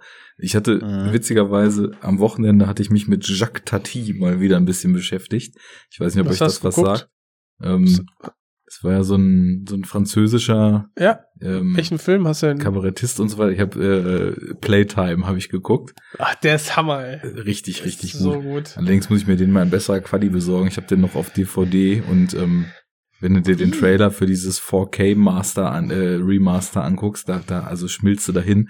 Naja, zumindest nach dem Film habe ich mich mit ihm noch so ein bisschen beschäftigt und das Zitat von ihm gelesen, äh, Lachen entsteht aus einer gewissen grundlegenden Absurdität. Das war halt so sein, sein Ansatz irgendwie für Humor. Und ich meine, im Grunde genommen, ab, ab dem Moment, wo die in dem Camp da ankommen oder in, dem, in, dem, in der Kommune da ankommen, ist alles von, von einer grundlegenden Absurdität durchzogen. Und insofern, das ist ja auch Esther bewusst, also das ist ja nicht ungewollt komisch, was er da tut, sondern äh, da- das ist schon deutlich überspitzt teilweise und ähm, teilweise auch so schräg, dass es einem irgendwie so ein gewisses Entspannungs- oder ähm, ja, so ein so ein Runterkommen-Moment irgendwie dann wieder gewährt, weil es einfach irgendwie zu drüber ist, fand ich zumindest. Und das ist wahrscheinlich auch das, Fabi, was du meinst, Das, dass da ab und zu so fast äh, wie die die die die äh, Grenze zum Seth Rogen-Film schon fast überschritten Mhm. war. ich hab da, man hat ja die ganze Zeit so, so Close-Up-Shots von, von so, so Reaction-Shots von ihm halt, ne? Ja, genau. Und, und das erinnert mich halt total an, an McLovin. sieht auch so Banane aus, genau. Ja, und äh, wie halt McLovin bei Superbad irgendwie am Ende zum, zum großen Einsatz kommt. Und dann auch so, so, hm, hm, jetzt ist es das? Ja, hm. So guckt er halt die ganze Zeit. Ich fand's halt einfach unfassbar skurril. Aber wie du schon sagst, ist mit Sicherheit auch drauf angelegt. Und, hm. aber, aber dann, irgendwie dann fehlt natürlich so ein bisschen die, dieser, dieser Grusel, dieses, diese gruselige Atmosphäre, ne? Also Mhm. wir haben das, wir haben das Absurde und auch die Gewalt, aber gleichzeitig hast du halt diese Figuren, die ganze Zeit so jovial drauf sind. Äh, Ja, der Film ist Lachen. halt eben nicht, nicht gruselig so. Nee, ja, eben. aber er Ja. will es auch nicht sein. Also das, Ja, genau. Aber Ist er, halt der er, Punkt. er gaukelt es einem aber vor am Anfang, so, oder was heißt Richtig. gaukelt es vor? Er ist es halt am Anfang auch, ne? Also, beziehungsweise er ist dann unbegründet gruselig vielleicht am Anfang oder er tut so, als wäre er es. Und ich erwarte das dann und dann kommt's halt nie. Ist vielleicht auch Absicht, so kann sein. Ja. Ähm, Durch den krassen Szenenwechsel. Erst alles Ja, dunkel, genau. scheiße und dann jetzt Pastelltöne, jetzt halt nicht mehr Ja. so. Allerdings hättest du ja auch Potenzial gehabt, wie wenn ich jetzt an ähm, die Träume, ne? Oder die Nächte. Ja, dann. richtig. Ja. Das, Mhm. das hast du ganz klar ähm, Schockerszenen, Gruselanleihen, Hm. die wieder darauf hinführen. Und wenn du jetzt die Vorstellung, dass jetzt quasi Fremde in das Dorf kommen und nicht mehr gehen gelassen werden und plötzlich nach und nach verschwinden und du ganz klar weißt, okay, die werden da quasi alle getötet. Du weißt das als Zuseher und du kriegst gesagt, ja, ich, wir haben die jetzt einzeln zum Bahnhof gefahren, äh, ging nicht anders. Mhm. Und jeder weiß einfach, dass das gelogen ist. So. Aber die Figuren gehen halt wieder weiter nicht darauf ein, ne? Ist halt so wieder der Kritik von, von mir am Anfang. Mhm. Aber okay, du könntest aber daraus mehr machen. Ähnlich wie irgendwie einfach so, das ist ja Thema Nötigung. Das hast du bei Funny Games theoretisch ja auch schon bis ins Perfekte dann irgendwie gespielt, wo einfach einer gesagt hat, ja, ich hätte gern zwei Eier, können Sie mir die leihen? Und dann arbeiten die sich immer weiter quasi in, in die Wohnung vor. Und hier könntest du auch durch eine, durch eine einfache Konfrontation, hör mal zu, wir wollen jetzt hier gehen und werden nicht gelassen, schon hast du diese, diese Spannung wieder, diese, diesen, diesen, diesen gruseligen Aspekt. Und das, was ihr gerade gesagt habt, äh, finde ich, passt da ganz genau. Ari Esther wollte das nicht. Der hat sich bewusst ausgesucht, diesen, diesen, ähm, diesen Punkt der, der Figuren, die da weg wollen, als Neben, als wirklich ganz kleine Nebencharaktere nur in den Film einzubauen, die im Hintergrund sagen, nee, wir gehen jetzt hier und dann sind sie weg. Die, die, die ganze Truppe, die will nicht gehen. und vor allem Also- will das, äh, Dan, nee, wie hieß er, Danny? Dani, ja. Danny nicht. Weil ich habe eben noch so ein bisschen über die Erzählweise nachgedacht. Und der Film ist ja im Vergleich zu Hereditary, der ja irgendwie, sage ich mal, relativ human losgeht, dann passiert was Schlimmes. Aber das ist halt nicht so der Peak schlimm, sondern es wird immer schlimmer und schlimmer und schlimmer, so auf emotionaler Ebene. Und Mhm. wenn du das so als seinen ersten Film dann siehst, ähm, da gibt's ja auch keine Erlösung am Ende, sondern ähm, das ist ja auch also sehr, sehr äh, zwiespältig, was dann da Ah, ich weiß, passiert. worauf du hinaus willst. Und ja, hier stimmt. ist es ja so, dass der Film, wenn du das als Vorlage nimmst, dann völlig antiklimatisch, genau andersrum erzählt ist. Es geht Richtig, ja. schlimmstmöglich los und ähm, dann im Grunde genommen schauen wir ja dem Genesungsprozess der Figur, die diese Schlimme erlebt hat, zu. Und was du jetzt so meintest, dass halt die ganzen Figuren, die weg wollen, dass die alle irgendwie nur so Beiwerk sind und so langsam aus der Gleichung verschwinden, das hat für mich auch ein bisschen was mit so ihrer Sicht der Dinge zu tun, weil je länger sie da ist, sie wird dann plötzlich warm aufgenommen, sie wird sozial integriert, sie erfährt halt sowas wie menschliche Zuneigung und menschliches Genau. Interesse plötzlich und findet sich immer mehr in dieser Gemeinschaft ein und deswegen äh, werden vielleicht auch so, also in der Sicht, die der Film uns zeigt, obwohl das ist ja nun nicht nur ihre, es ist ja ein allwissender Erzähler, wir sehen ja auch Szenen ohne sie so, aber generell, wenn man, wenn man so an ihrem Charakterwandel so den Fortlauf des Films festmacht, dann spielen diese ganzen Leute, die dann langsam verschwinden, halt auch immer weniger eine Rolle, weil sie immer mehr zu sich findet, dadurch, dass sie in diese Gemeinschaft aufgenommen wird. Und deswegen ist halt das Ende, das ist halt mega krass, aber das ist halt auch so der Moment, in dem der ganze alte Ballast irgendwie aus ihrem Leben endgültig rausgeschmissen wird. Und es hat ja auch was total perfides und krankes, dass sie irgendwie in dieser Gemeinschaft, die irgendwie, wo Menschen sich selbst umbringen und andere umgebracht und zerfleischt und als Bär präpariert werden, dass sie da ihr, ihr neues Zuhause findet. Ist Aber- das ein Bär? Achte nicht auf ihn. Is it a bear? Is it a bee? Not the bees. Ähm, das, das ist aber ja auch irgendwie eine, auch schon, also es ist eine sehr zwiespältig perfide Aussage, dass eben der, das, das Verlangen und das Bedürfnis nach, nach Liebe und nach Familie und nach Geborgenheit so groß ist, dass all diese Sachen für sie keine Rolle mehr spielen, weil das, was sie, sie da erfährt, genau, das, das Loch füllen, was so in ihrer Seele ja. aufgerissen wurde.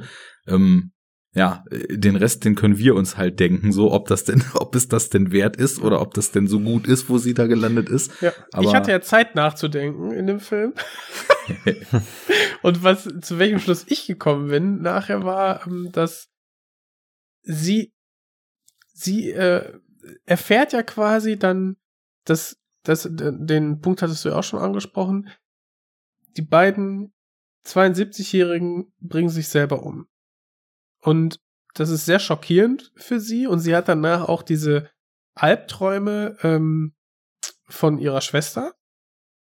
Kurz danach und dann auch wieder, ne, man sieht die, die Szene an dem Felsen und dann hast du das Bild von ihrer Schwester, die an diesem Felsen lehnt. Mhm. Mit dem Schlauch im Mund und so. Und sie kriegt ja ähm, von diesem Pelle, der sie ja mit dahin genommen hat, eingeladen hat, gesagt, ja, wir, unsere unsere, nee, das, das sagt, glaube ich, die Älteste irgendwie. Unsere Philosophie ist, dass das Leben ein Kreislauf ist und äh, sie gehen jetzt quasi, haben ihre irdische Hülle abgeworfen und gehen jetzt über in die Natur oder sowas. Und ein, ein selbstbestimmendes Ende wählt quasi diese Kommune, wählen diese Menschen. Und dass der Tod quasi einfach nur ein, ein Punkt ist auf deinen, auf deinen Lebenszyklus in der Natur. Genau wie die Geburt. Und in dieser ähm, Szene findet sie so ein bisschen Trost, weil das plötzlich nicht dieses, dieser Gedanke ist, scheiße, äh, meine Schwester hat äh, sich das Leben genommen und auch das Leben meiner, meiner Eltern und das ist das Allerschlimmste, was ich mir vorstellen kann. Plötzlich ist, findet sie eine andere Weltsicht, in der das nicht mehr das Schlimmste ist, wenn man sich selber das Leben nimmt, sondern eine bewusste ja. Entscheidung ist. Ja. Und ich glaube, diese, diese Idee ist dann für sie der Kicker, dass sie sich auf diese, ähm, ja, auf diese Gemeinschaft, auf diese neue Familie mit einer, mit einer anderen Weltsicht einlassen kann und Trost findet, so in auf einer gewissen Art und Weise. Mhm. Ja, das spielt vieles mit rein. Also das deswegen. Ja. Ähm, ah, sie ist ja toll entwickelt als Charakter, habe ich ja immer gesagt. ja, und da es ja äh, quasi ausschließlich um sie geht, reicht das ja, natürlich. Okay. Reicht das? Kann es reichen? Ja. ja, ja. Ja, also ich finde, äh, was wir auf jeden Fall nochmal erwähnen sollten im Zuge des Films, ist der Name Pavel Pogorzelski. Das ist nämlich der Kameramann, der auch schon oh. Hereditary ah. als DOP fotografiert hat. Jetzt auch mit Sommer. Und ich habe mal geschaut, so, weil, also, das ist ja, also es ist ja nicht nur Kamera, was äh, die Wirkung so großartig macht, sondern da spielt ja auch wieder ein unglaubliches Production Design mit rein. Also man könnte jetzt einfach karge Holzhütten irgendwie, die so ein bisschen wie die die Skihütte äh, auf den Alpen aussehen, machen, aber wie diese ganzen Räume auch in dieser Kommune von innen gestaltet sind, äh, mhm. äh, was was für Kameraeinstellungen und Kamerafahrten äh, da gemacht werden, wie überhaupt ähm, der Film ähm, der ist ja, ich glaube, ursprünglich sollte der auf Film geschossen werden. Und dann, äh, ich bin leider noch nicht dazu gekommen, es gibt irgendwie ein Interview, wo darüber gesprochen wird, äh, das hat Sean Baker, dieser Regisseur, der irgendwie auch hier den Florida Project gemacht hatte, der ist ja auch auf Letterboxd relativ äh, aktiv und hatte das da gepostet. So ein Interview, wo sie halt darüber sprechen, warum digital leider die einzige Option war, irgendwie, keine Ahnung, ob das mit dem Licht zu tun hatte oder bestimmten Sachen, die die da machen wollten. Aber ich finde der, also gerade diese gleißende Helligkeit ist halt auch so ein totales Alleinstellungsmerkmal. Also dadurch, dass, dass das alles immer so in plain sight und in dieser Mitsommersonne ist, hat das so ein ganz eigenes Licht und so eine ganz eigene Wirkung irgendwie die ganze Zeit. Und da spielt mhm. halt eben der gute Herr Pogor Schelski eine tragende Rolle. Da bin ich irgendwie mhm. auch gespannt, für was für Projekte der in Zukunft noch so angeheuert wird. Ist, glaube ich, auch, also wir haben ja auch bei Insomnia haben wir auch so dieses Phänomen des, des, des ewigen Tages im Prinzip, ne? Dass wir irgendwie nur leichte Dämmerung äh, haben und das ja, war's. Das ist halt dann. vor allem dieses Zwielicht, ne? Das ist ja, ja so ein bisschen das, was so speziell und auch eigenartig macht für, für die menschliche Wahrnehmung dann. Echt? Oder für Leute, die es nicht gewöhnt sind. Ja, ja. Ach, Das ist also- dann will ich das mal, dann will ich das mal selber an mir beobachten. Ich hätte da schon, Es wird ja schon Interesse dunkler dran, dann, ne? Also es ist jetzt nicht so, dass es die ganze Zeit irgendwie 24 Stunden lang gleich hell ist. Es wird schon ein bisschen dunkler. Nee, die Sonne eiert Ja, ja, je in so einem Oval Richtig, quasi ja. Am, am Himmel lang. Aber je nachdem, wo du natürlich auch bist in Schweden oder in Skandinavien oder wie auch immer in der nördlichen Hemisphäre oder so. Hm. Aber ähm, ja, ist dann schon so, dass dann halt, weiß ich nicht. Ich glaube, da sagen die ja auch, dass es nicht die ganze Zeit hell ist. Wird Richtig, das erwähnt? ich glaube ja, ne? ja, wird erwähnt, ja. Ja. Also die sind dann halt nicht ganz weit oben im Norden, sondern, äh, Hm. weiß ich nicht. Ja, je nachdem wo, also je weiter nördlich du bist, gibt's dann ja auch äh, Monate, in denen die Sonne nicht aufgeht oder halt auch eben nicht untergeht. Genau, ja. Ja, ich dachte Aber jetzt, schon es- variiert halt. Es würde so an, an quasi auf der Höhe spielen, dass es dann halt genau eine Nacht, also diese Mitsommernacht mal komplett hell ist und das wäre dann quasi die Nacht, wo dieses große Finale dann stattfindet. Also genau am Wendekreis. Das, das könnte Ja, dann es ist, sein. ja, aber es gibt halt schon, die Nächte vorher sind halt nur so drei Stunden oder sowas. Ja. Ja, da wird es dann Also- kurz dunkel immer noch, ja. Ja, ja, ja. Aber auch nicht komplett, glaube ich eben. Das, oder doch, ich weiß jetzt nicht. Doch, mehr als genau. der, als Doch. der eine das Buch klauen will, als genau stimmt, da dunkel. ist es Nacht, ne, ja. Ja, es ist Ja. ja. dann, also es ist schon so ein Zwielicht, weil die Sonne ja wirklich nur noch so ein paar Grad hinterm Horizont verschwindet. Und dann ja. Aber dann hättest du ja Abenddämmerung. Ja, also gerade so, dass, dass die Dämmerung irgendwie schon so fast dunkel ist. Aber naja, das muss man, glaube ich, selber mal ausprobieren. Ich habe irgendwie auch die letzten Jahre immer gedacht, es wäre schon ganz cool, da mal hochzufahren und das mal Schon irgendwie, ne? Also, das wäre schon cool, ey. Hm. Tja. Hm. Müssen wir halt auch eine Studiereise machen in so ein weirdes Dorf. Kommt da mit? Such mal eins aus. Ja. Pitch uns das mal. Ach, das ist bestimmt dann wie nach Tschernobyl, dass du dann die ganzen Touri-Leute hast, die unbedingt mal so ein Ritual mitmachen wollen. Oder? Unbedingt mal von der Klippe springen. Das wäre geil. Muss noch für zahlen. Ja. Dann kommst du unter den Hammer. Wo, wo ist er? So. das ist doch ein schönes Schlusswort, oder habt ihr noch was zum Film?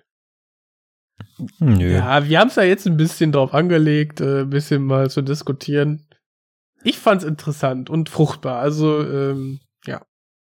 Muss Ja, ich sagen. Also gerade gerade die neue, den neuen Blick darauf, von wegen, er hör- hört quasi bei Hereditary auf. Also er geht quasi emotional da weiter, haut dir nochmal einen richtig rein und dann, ja, Mhm. schlägt dann eine ganz andere, ganz andere Kurve ein und ja, geht in so eine sehr, sehr vertwistete Genesung der, der Psyche der Hauptcharaktere. sind halt auch, wenn man, ich meine, er hat ja jetzt nicht wirklich wesentlich viel mehr gemacht. Ne? Er hat ja halt so ein paar Kurzfilme oder was. Äh, ich, ich, ich hab's nur mal überflogen. Ich bin mir jetzt nicht ganz sicher, was er noch so getrieben hat. Aber er hat halt diese zwei Feature-Filme, ne? Hereditary und äh, Midsommar.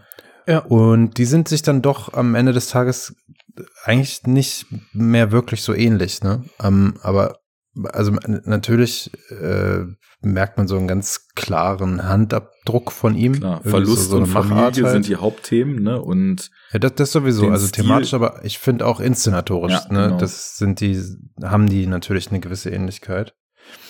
Hm, deshalb muss man die jetzt nicht unbedingt vergleichen, aber ich ähm, finde doch, wie ich das auch schon am Anfang gesagt habe, Hereditary einfach den runderen Film für mich persönlich, weil ich an Hereditary einfach auch weniger auszusetzen habe als an Midsommar. Ähm, ja, ja, was nicht heißt, dass ich den Midsommar halt nicht mag. Wie gesagt, ich war, Ich- war auch gut geflasht, als ich den gesehen habe. Ich fand den Hered Hereditary auch runder irgendwie. Also einfach wegen, du hast weniger Charaktere, aber die sind alle so ausgeführt, dass ähm, ich jedwede Handlung einfach total nachvollziehbar finde. Im Gegensatz zu Midsommar. Aber ansonsten finde geben die sich ganz gut die Klinke in die Hand. Also ich finde die Mhm. beide perfekt äh, inszeniert, so optisch, akustisch, wirklich sehr herausragend, gut. Äh, wir haben beide mal so einen psychologischen Horror der einfach richtig über menschliche Psyche und Gefühle kommt. Und das finde find ich halt richtig, richtig stark. Ähm, Also Bei- and Cloak Soundtrack nochmal, ne? Das wollte ich auch gerade noch äh, erwähnen. Ja. Triangle. Mhm. und äh, and Cloak ist auch äh, für die, die es nicht kennen, halt einfach so eine Techno-Legende irgendwie. achso, und die Ja. haben den beide jetzt, oder was? Bitte? Die- Beide Filme haben einen Soundtrack Mhm. drauf. Okay. Ja. Aber es ähm, Ist der auch ist so Schwede ein- oder? nee, Brite. weiß ich gar nicht. Ich glaube, es ist Brite, ja. Okay. Ähm, was ich ich kenne jetzt bei von dem Hereditary. nur zwei, zwei Alben, wo er so düster Elektronika, Ambient-Kram und so gemacht hat. Ja, Eins genau. davon halt auf Triangle. Und für Björk hat er ja, glaube ich, auch mitproduziert auf den letzten Genau, Alben für mit, Björk mit produziert AK und so. Paar Sachen bei Houndstooth rausgekommen und grundsätzlich ist das so eine Kategorie mit, auch mit Rame und so, also dieser, dieser krasse düster Techno-Ansatz, dieser britische, den es auch den so bei Blackest Ever Black irgendwie öfter mal gibt bei dem Label Ja. und sowas. Wobei da auch sehr, sehr skurrile Sachen rauskommen, aber Ja, ja, das ähm, stimmt. Ja, also der ist, aber interessanterweise, wenn man, wenn du jetzt so sagst, so äh, Techno-Legende und so, der Soundtrack fühlt sich eben, der fühlt sich sehr unelektronisch über weite Strecken Ja, an. ja, absolut. Nur klar. dann, wenn er Mhm. mal ein bisschen Elektronik und ein paar Synthesizer braucht, wie zum Beispiel in dieser hypnotischen Ritualszene, dann sind sie plötzlich voll da. Also, Mhm. wie vorhin gesagt, ne, Soundtrack irgendwie schon 10, 15 Mal gehört seitdem und Mhm. einfach richtig, richtig gut das Ding.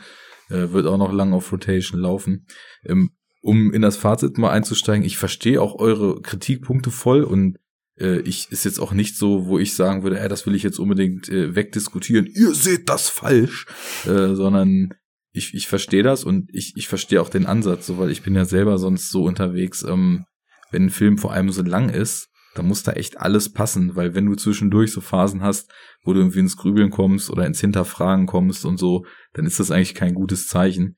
Äh, insofern ist es ja schon mal auch irgendwie total positiv, dass ihr beide nach wie vor sagt, der Film irgendwie war, war auf jeden Fall gut und ähm, er hat halt für euch nur so kleine Schwächen. Äh, bei mir hat er irgendeinen besonderen Nerv getroffen, so mit der Inszenierung und mit den Themen und eigentlich mit allem, was er getan hat. Deswegen, äh, ich, ich bin sehr gespannt, wie das dann so beim zweiten Mal gucken sein wird, Mhm. weil ich finde Ich halt auch, auch, ja. dass der mit dem Sound und mit den Bildern extrem für die Leinwand gemacht ist. Und Mhm. ähm, das Kino war auch ziemlich groß und laut, in dem ich war. Ja, ja, ich habe auch in großen, lauten Kino geguckt. Und ähm, deswegen. ich leider nicht. ich, ich bin gespannt, so, wenn man den dann zu Hause guckt, ob der diese hypnotische Wirkung, die er auf mich hatte, nochmal entfalten kann. Ähm, Und ich, ich tue mich auch, also ich will den auch nicht zu harsch, also haben wir jetzt ja auch nicht zu harsch kritisieren, aber ich freue mich natürlich halt auch äh, über jedwede originelle Idee mal so, ne? und auch, ist halt auch einfach- Filmemacher, die dann langsam wieder zahlreich äh, aufpoppen, die halt so Ja. frische eigene Ansätze haben. Ne? Genau das, ja. Das, äh, auch das muss man irgendwie offenbar heutzutage schon dann lobend mal hervorheben. Ja. Es ist halt nicht Und dass er, einfach, dass er was halt so breit diskutiert wird. Ja, aber er ist ja auch relativ erfolgreich damit. Zumindest in meiner Wahrnehmung. Und das finde ich halt auch klasse. Die Leute sehen Ja, sich danach, dass da Der ist erfolgreich ist. damit, ja. Ja. Also Hereditary war halt für das Nischenprodukt, was er halt ist, ziemlich erfolgreich. Also vor allem bei Kritikerinnen und Kritikern halt. Ne? Ich weiß jetzt nicht, wie es so kommerziell irgendwie habe ich jetzt nicht nachgeguckt, aber Ich glaube, um bei Horrorfans richtig zu zünden, ist er halt, das klingt jetzt echt hart, aber nicht stumpf genug. Also, Mhm. ich sag mal so, bei dem Mainstream-Horror-Publikum, ich, ich, ich rede jetzt von Hereditary, und der Ja. hier ist sowieso für ein Mainstream-Publikum jenseits von Gut und Böse.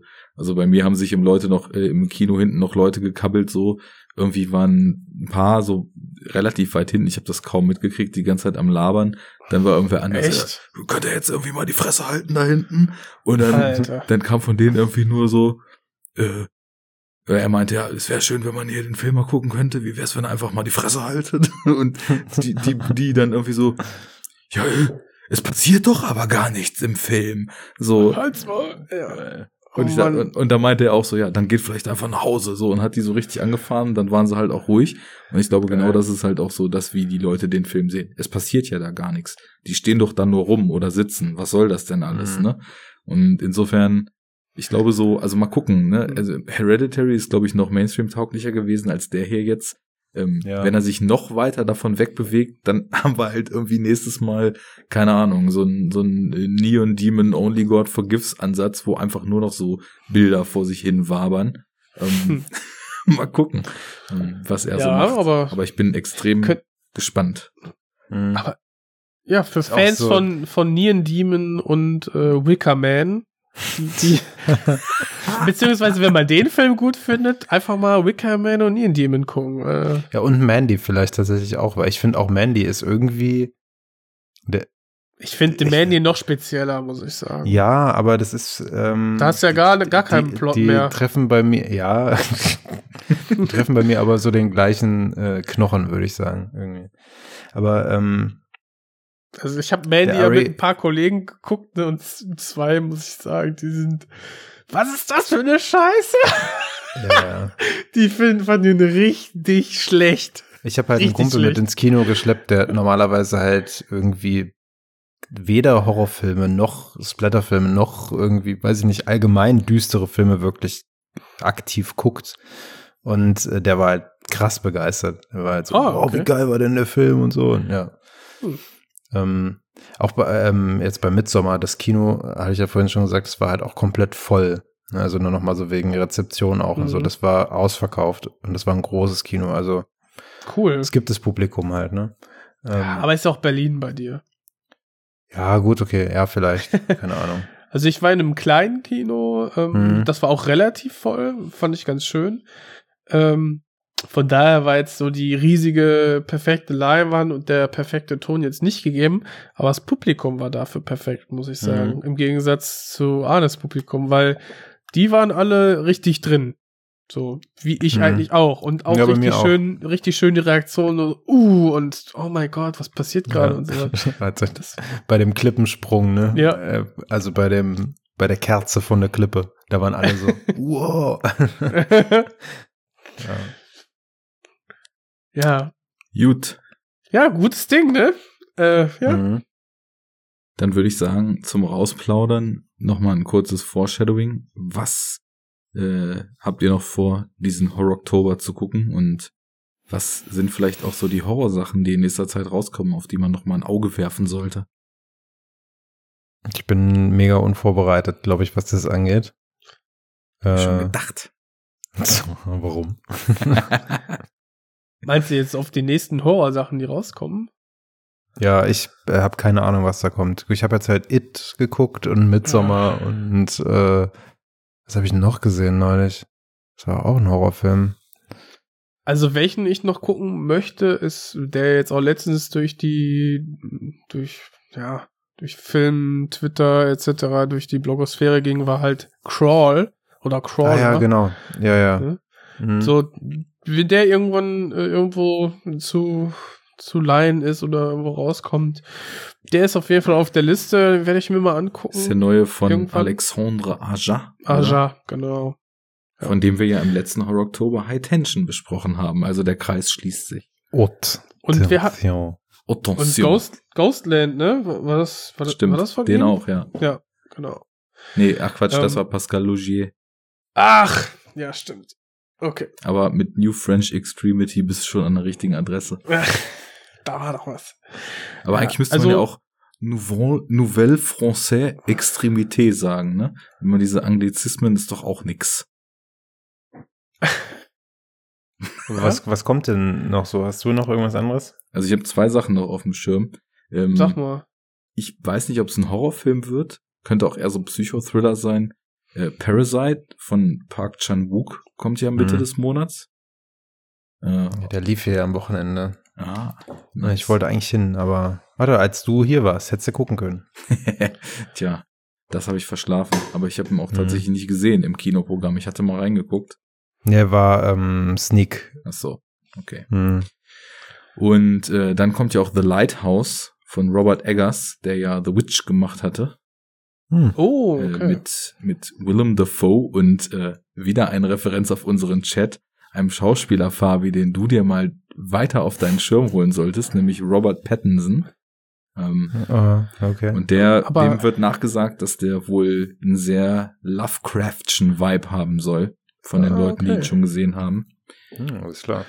Kur kurze Korrektur ist äh, ähm, Bong Joon-ho. Der Ach Regisseur. klar, ja, nicht Park Chan-wook, stimmt, Bong Joon-ho. Genau, hier The Host und so weiter. Ja. Snowpiercer und Co. Richtig. Naja, War noch und- irgendwas neulich. Äh, Ja, erzähl mal. Bei mir Und- persönlich geht im Horror Oktober Pile of Shame äh, leer gucken. ich habe so viele Sachen zu Hause noch, die ich noch nicht gesehen habe. Ja. Da wird irgendwas bei rum, rumpurzeln. Ja, und bei mir ähnlich, ne, kann man sich die Liste mal auf Letterbox reinziehen. Ähm, da steht unter anderem drauf The Void, den Arne ja auch schon äh, gelobt hat im letzten oder vorletzten Horror Oktober Wo oder ihr ich beide. gerade schon Lovecraftchen-mäßig sage, Mhm. ne? Also zumindest der Ja. Outer Space, andere Welt und Tentakel-Horror kommt in The Void nicht zu Ja, kurz. ja, ja, cool. Dann Baskin, Den ich auch im. Podcast schon mal gefeiert habe. Boschkin. Abe. Ähm, dann äh, ist gerade ein ja so ein Horrorvertreter des äh, Murmeltiertags auf Amazon Prime verfügbar, Happy Death Day. Der ging Das jetzt ganz gut sein, ja. der erste, ja, der zweite, Mhm. der ist jetzt wohl nicht so toll ähm, angekommen äh, dieses Jahr, also der ging schon in die zweite Runde. Ich gucke mir den ersten an. Dann ist noch mal ein älterer ähm, Cronenberg-Film dran, Shivers, den kenne ich auch noch nicht. Den Bitte den deutschen angucken. Titel. Der Parasitenmörder. Oh Gott. Toll, Spoiler. ähm, Under the Shadow ist auch einer der richtig guten, ähm, gut besprochenen Horrorfilme. Post-Horror. Den werde ich mir auch geben. Dann ähm, habe ich mir ähm, gekauft. Boah, jetzt wird's schwierig. Äh, Marketa Lazarova. Oh, Ich, Cool. ich weiß nicht, ob das Horror ist. Äh, ich hatte, ich könnte, habe ich irgendwie mal so da eingeordnet, den werde ich mir angucken. Ähm, Im gleichen Zug äh, Hagazusa, der ist auch gerade auf ähm, Netflix zu haben. Also die Chance nutzen Leute. Du willst also sagen, dein Horror Oktober werden einfach alle im Enough Talk jemals gut besprochenen Horrorfilme, die du noch nicht gesehen hast. Pile of Shame. Maggie, gucke ich mir auch an, wo wir gerade dabei sind. Und Arnie darf auch nicht fehlen. Dann, um das äh, perfekt zu machen, es wurde auch schon über Raw an dieser Stelle gesprochen. Den kenne ich auch nicht. Den werde ich mir auch angucken. Gesundheit. Ja, Und ähm, Gesundheit, ja. Und den Gretel und letzten- Hänsel. What? Kenne ich nicht. Gretel und Hänsel? Kenne ich Nee. nicht. Nee? Hexenjäger. Achso, nee, warte mal. Nee, nee, äh, Gott, das war Hansel und Gretel. Mit, Aber, äh, mit dem Bogentypen von den Marvel-Filmen. Okay. Ähm, nee, äh, Gretel, Hänsel und Gretel, Gretel und Hänsel ist mit äh, Jeremy Renner. Nein, nein, nein, den meine ich. Das ist jetzt, das ist der, den Arne gerade meinte. Ich meine aber den, der jetzt bald kommt. Der soll ganz gut sein, irgendwie. Worum geht's jetzt- da? Ja, weiß ich eben nicht. Ähm, ich habe halt nur gehört, dass er, dass das jetzt halt ein Horrorfilm ist, der bald kommt, der ganz gut sein soll. Ich habe gerade, ich- Okay. weil ich meinte, ich habe irgendwas habe ich im Hinterkopf noch von Ach, wegen war's, forthcoming okay. Horrorfilme. Ja. Und der war das. Ähm, und ich glaube, ich habe einen Trailer neulich davon gesehen. Ja, das ist mit dieser Sophia Lillis, das ist die, ähm, die, die Beverly spielt bei It Chapter 1. Hm. Ja. Genau. Und als letzten Film, der auch gerade auf äh, Netflix, glaube ich, ist, Hounds of Love. Der war auch richtig krass und, und teilweise kontrovers besprochen. Ähm, 2016. Äh, ich glaube, da geht's drum, dass es quasi ein Kidnapper ist, der sich da eine Frau wegcatcht und äh, quasi einsperrt zu Hause über einen unbestimmten Zeitraum, den ich jetzt nicht kenne. Und äh, der Trailer sah sehr, sehr heftig aus und geht halt auch so in diese, ja, Abduction, keine Ahnung, äh, Einsperr, Psycho-Horror-Thematik und äh, Mhm. ja, ist, glaube ich, hat, glaube ich, dahingehend ein paar Horrorelemente habe ich jetzt einfach mal mit reingenommen. Sehr gut. Wir werden berichten, oder auch nicht, Mhm. das wird die Zeit zeigen. Erstmal schönen Dank für diese schöne Diskussion. Es hat mir wahre Freude beschert. Wie glaube ich denn nicht? Doch? I like to talk about movies. Na gut. Na gut. Lass mal Joker äh, machen Oh ja, diese Woche. Joker muss sein. Das wäre geil, ja. Gut, Gut. dann hören wir uns demnächst So, dann. vielleicht zu Haut Joker. rein, Leute. Mhm. Tschüss und danke fürs Ein Zuhören. langer Tag wieder, Bis ne? dann. Tschüss. Bye bye. Tag voller Arbeit. Prost.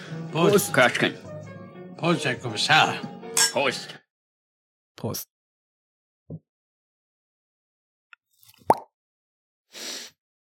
Prost, Herr Kommissar.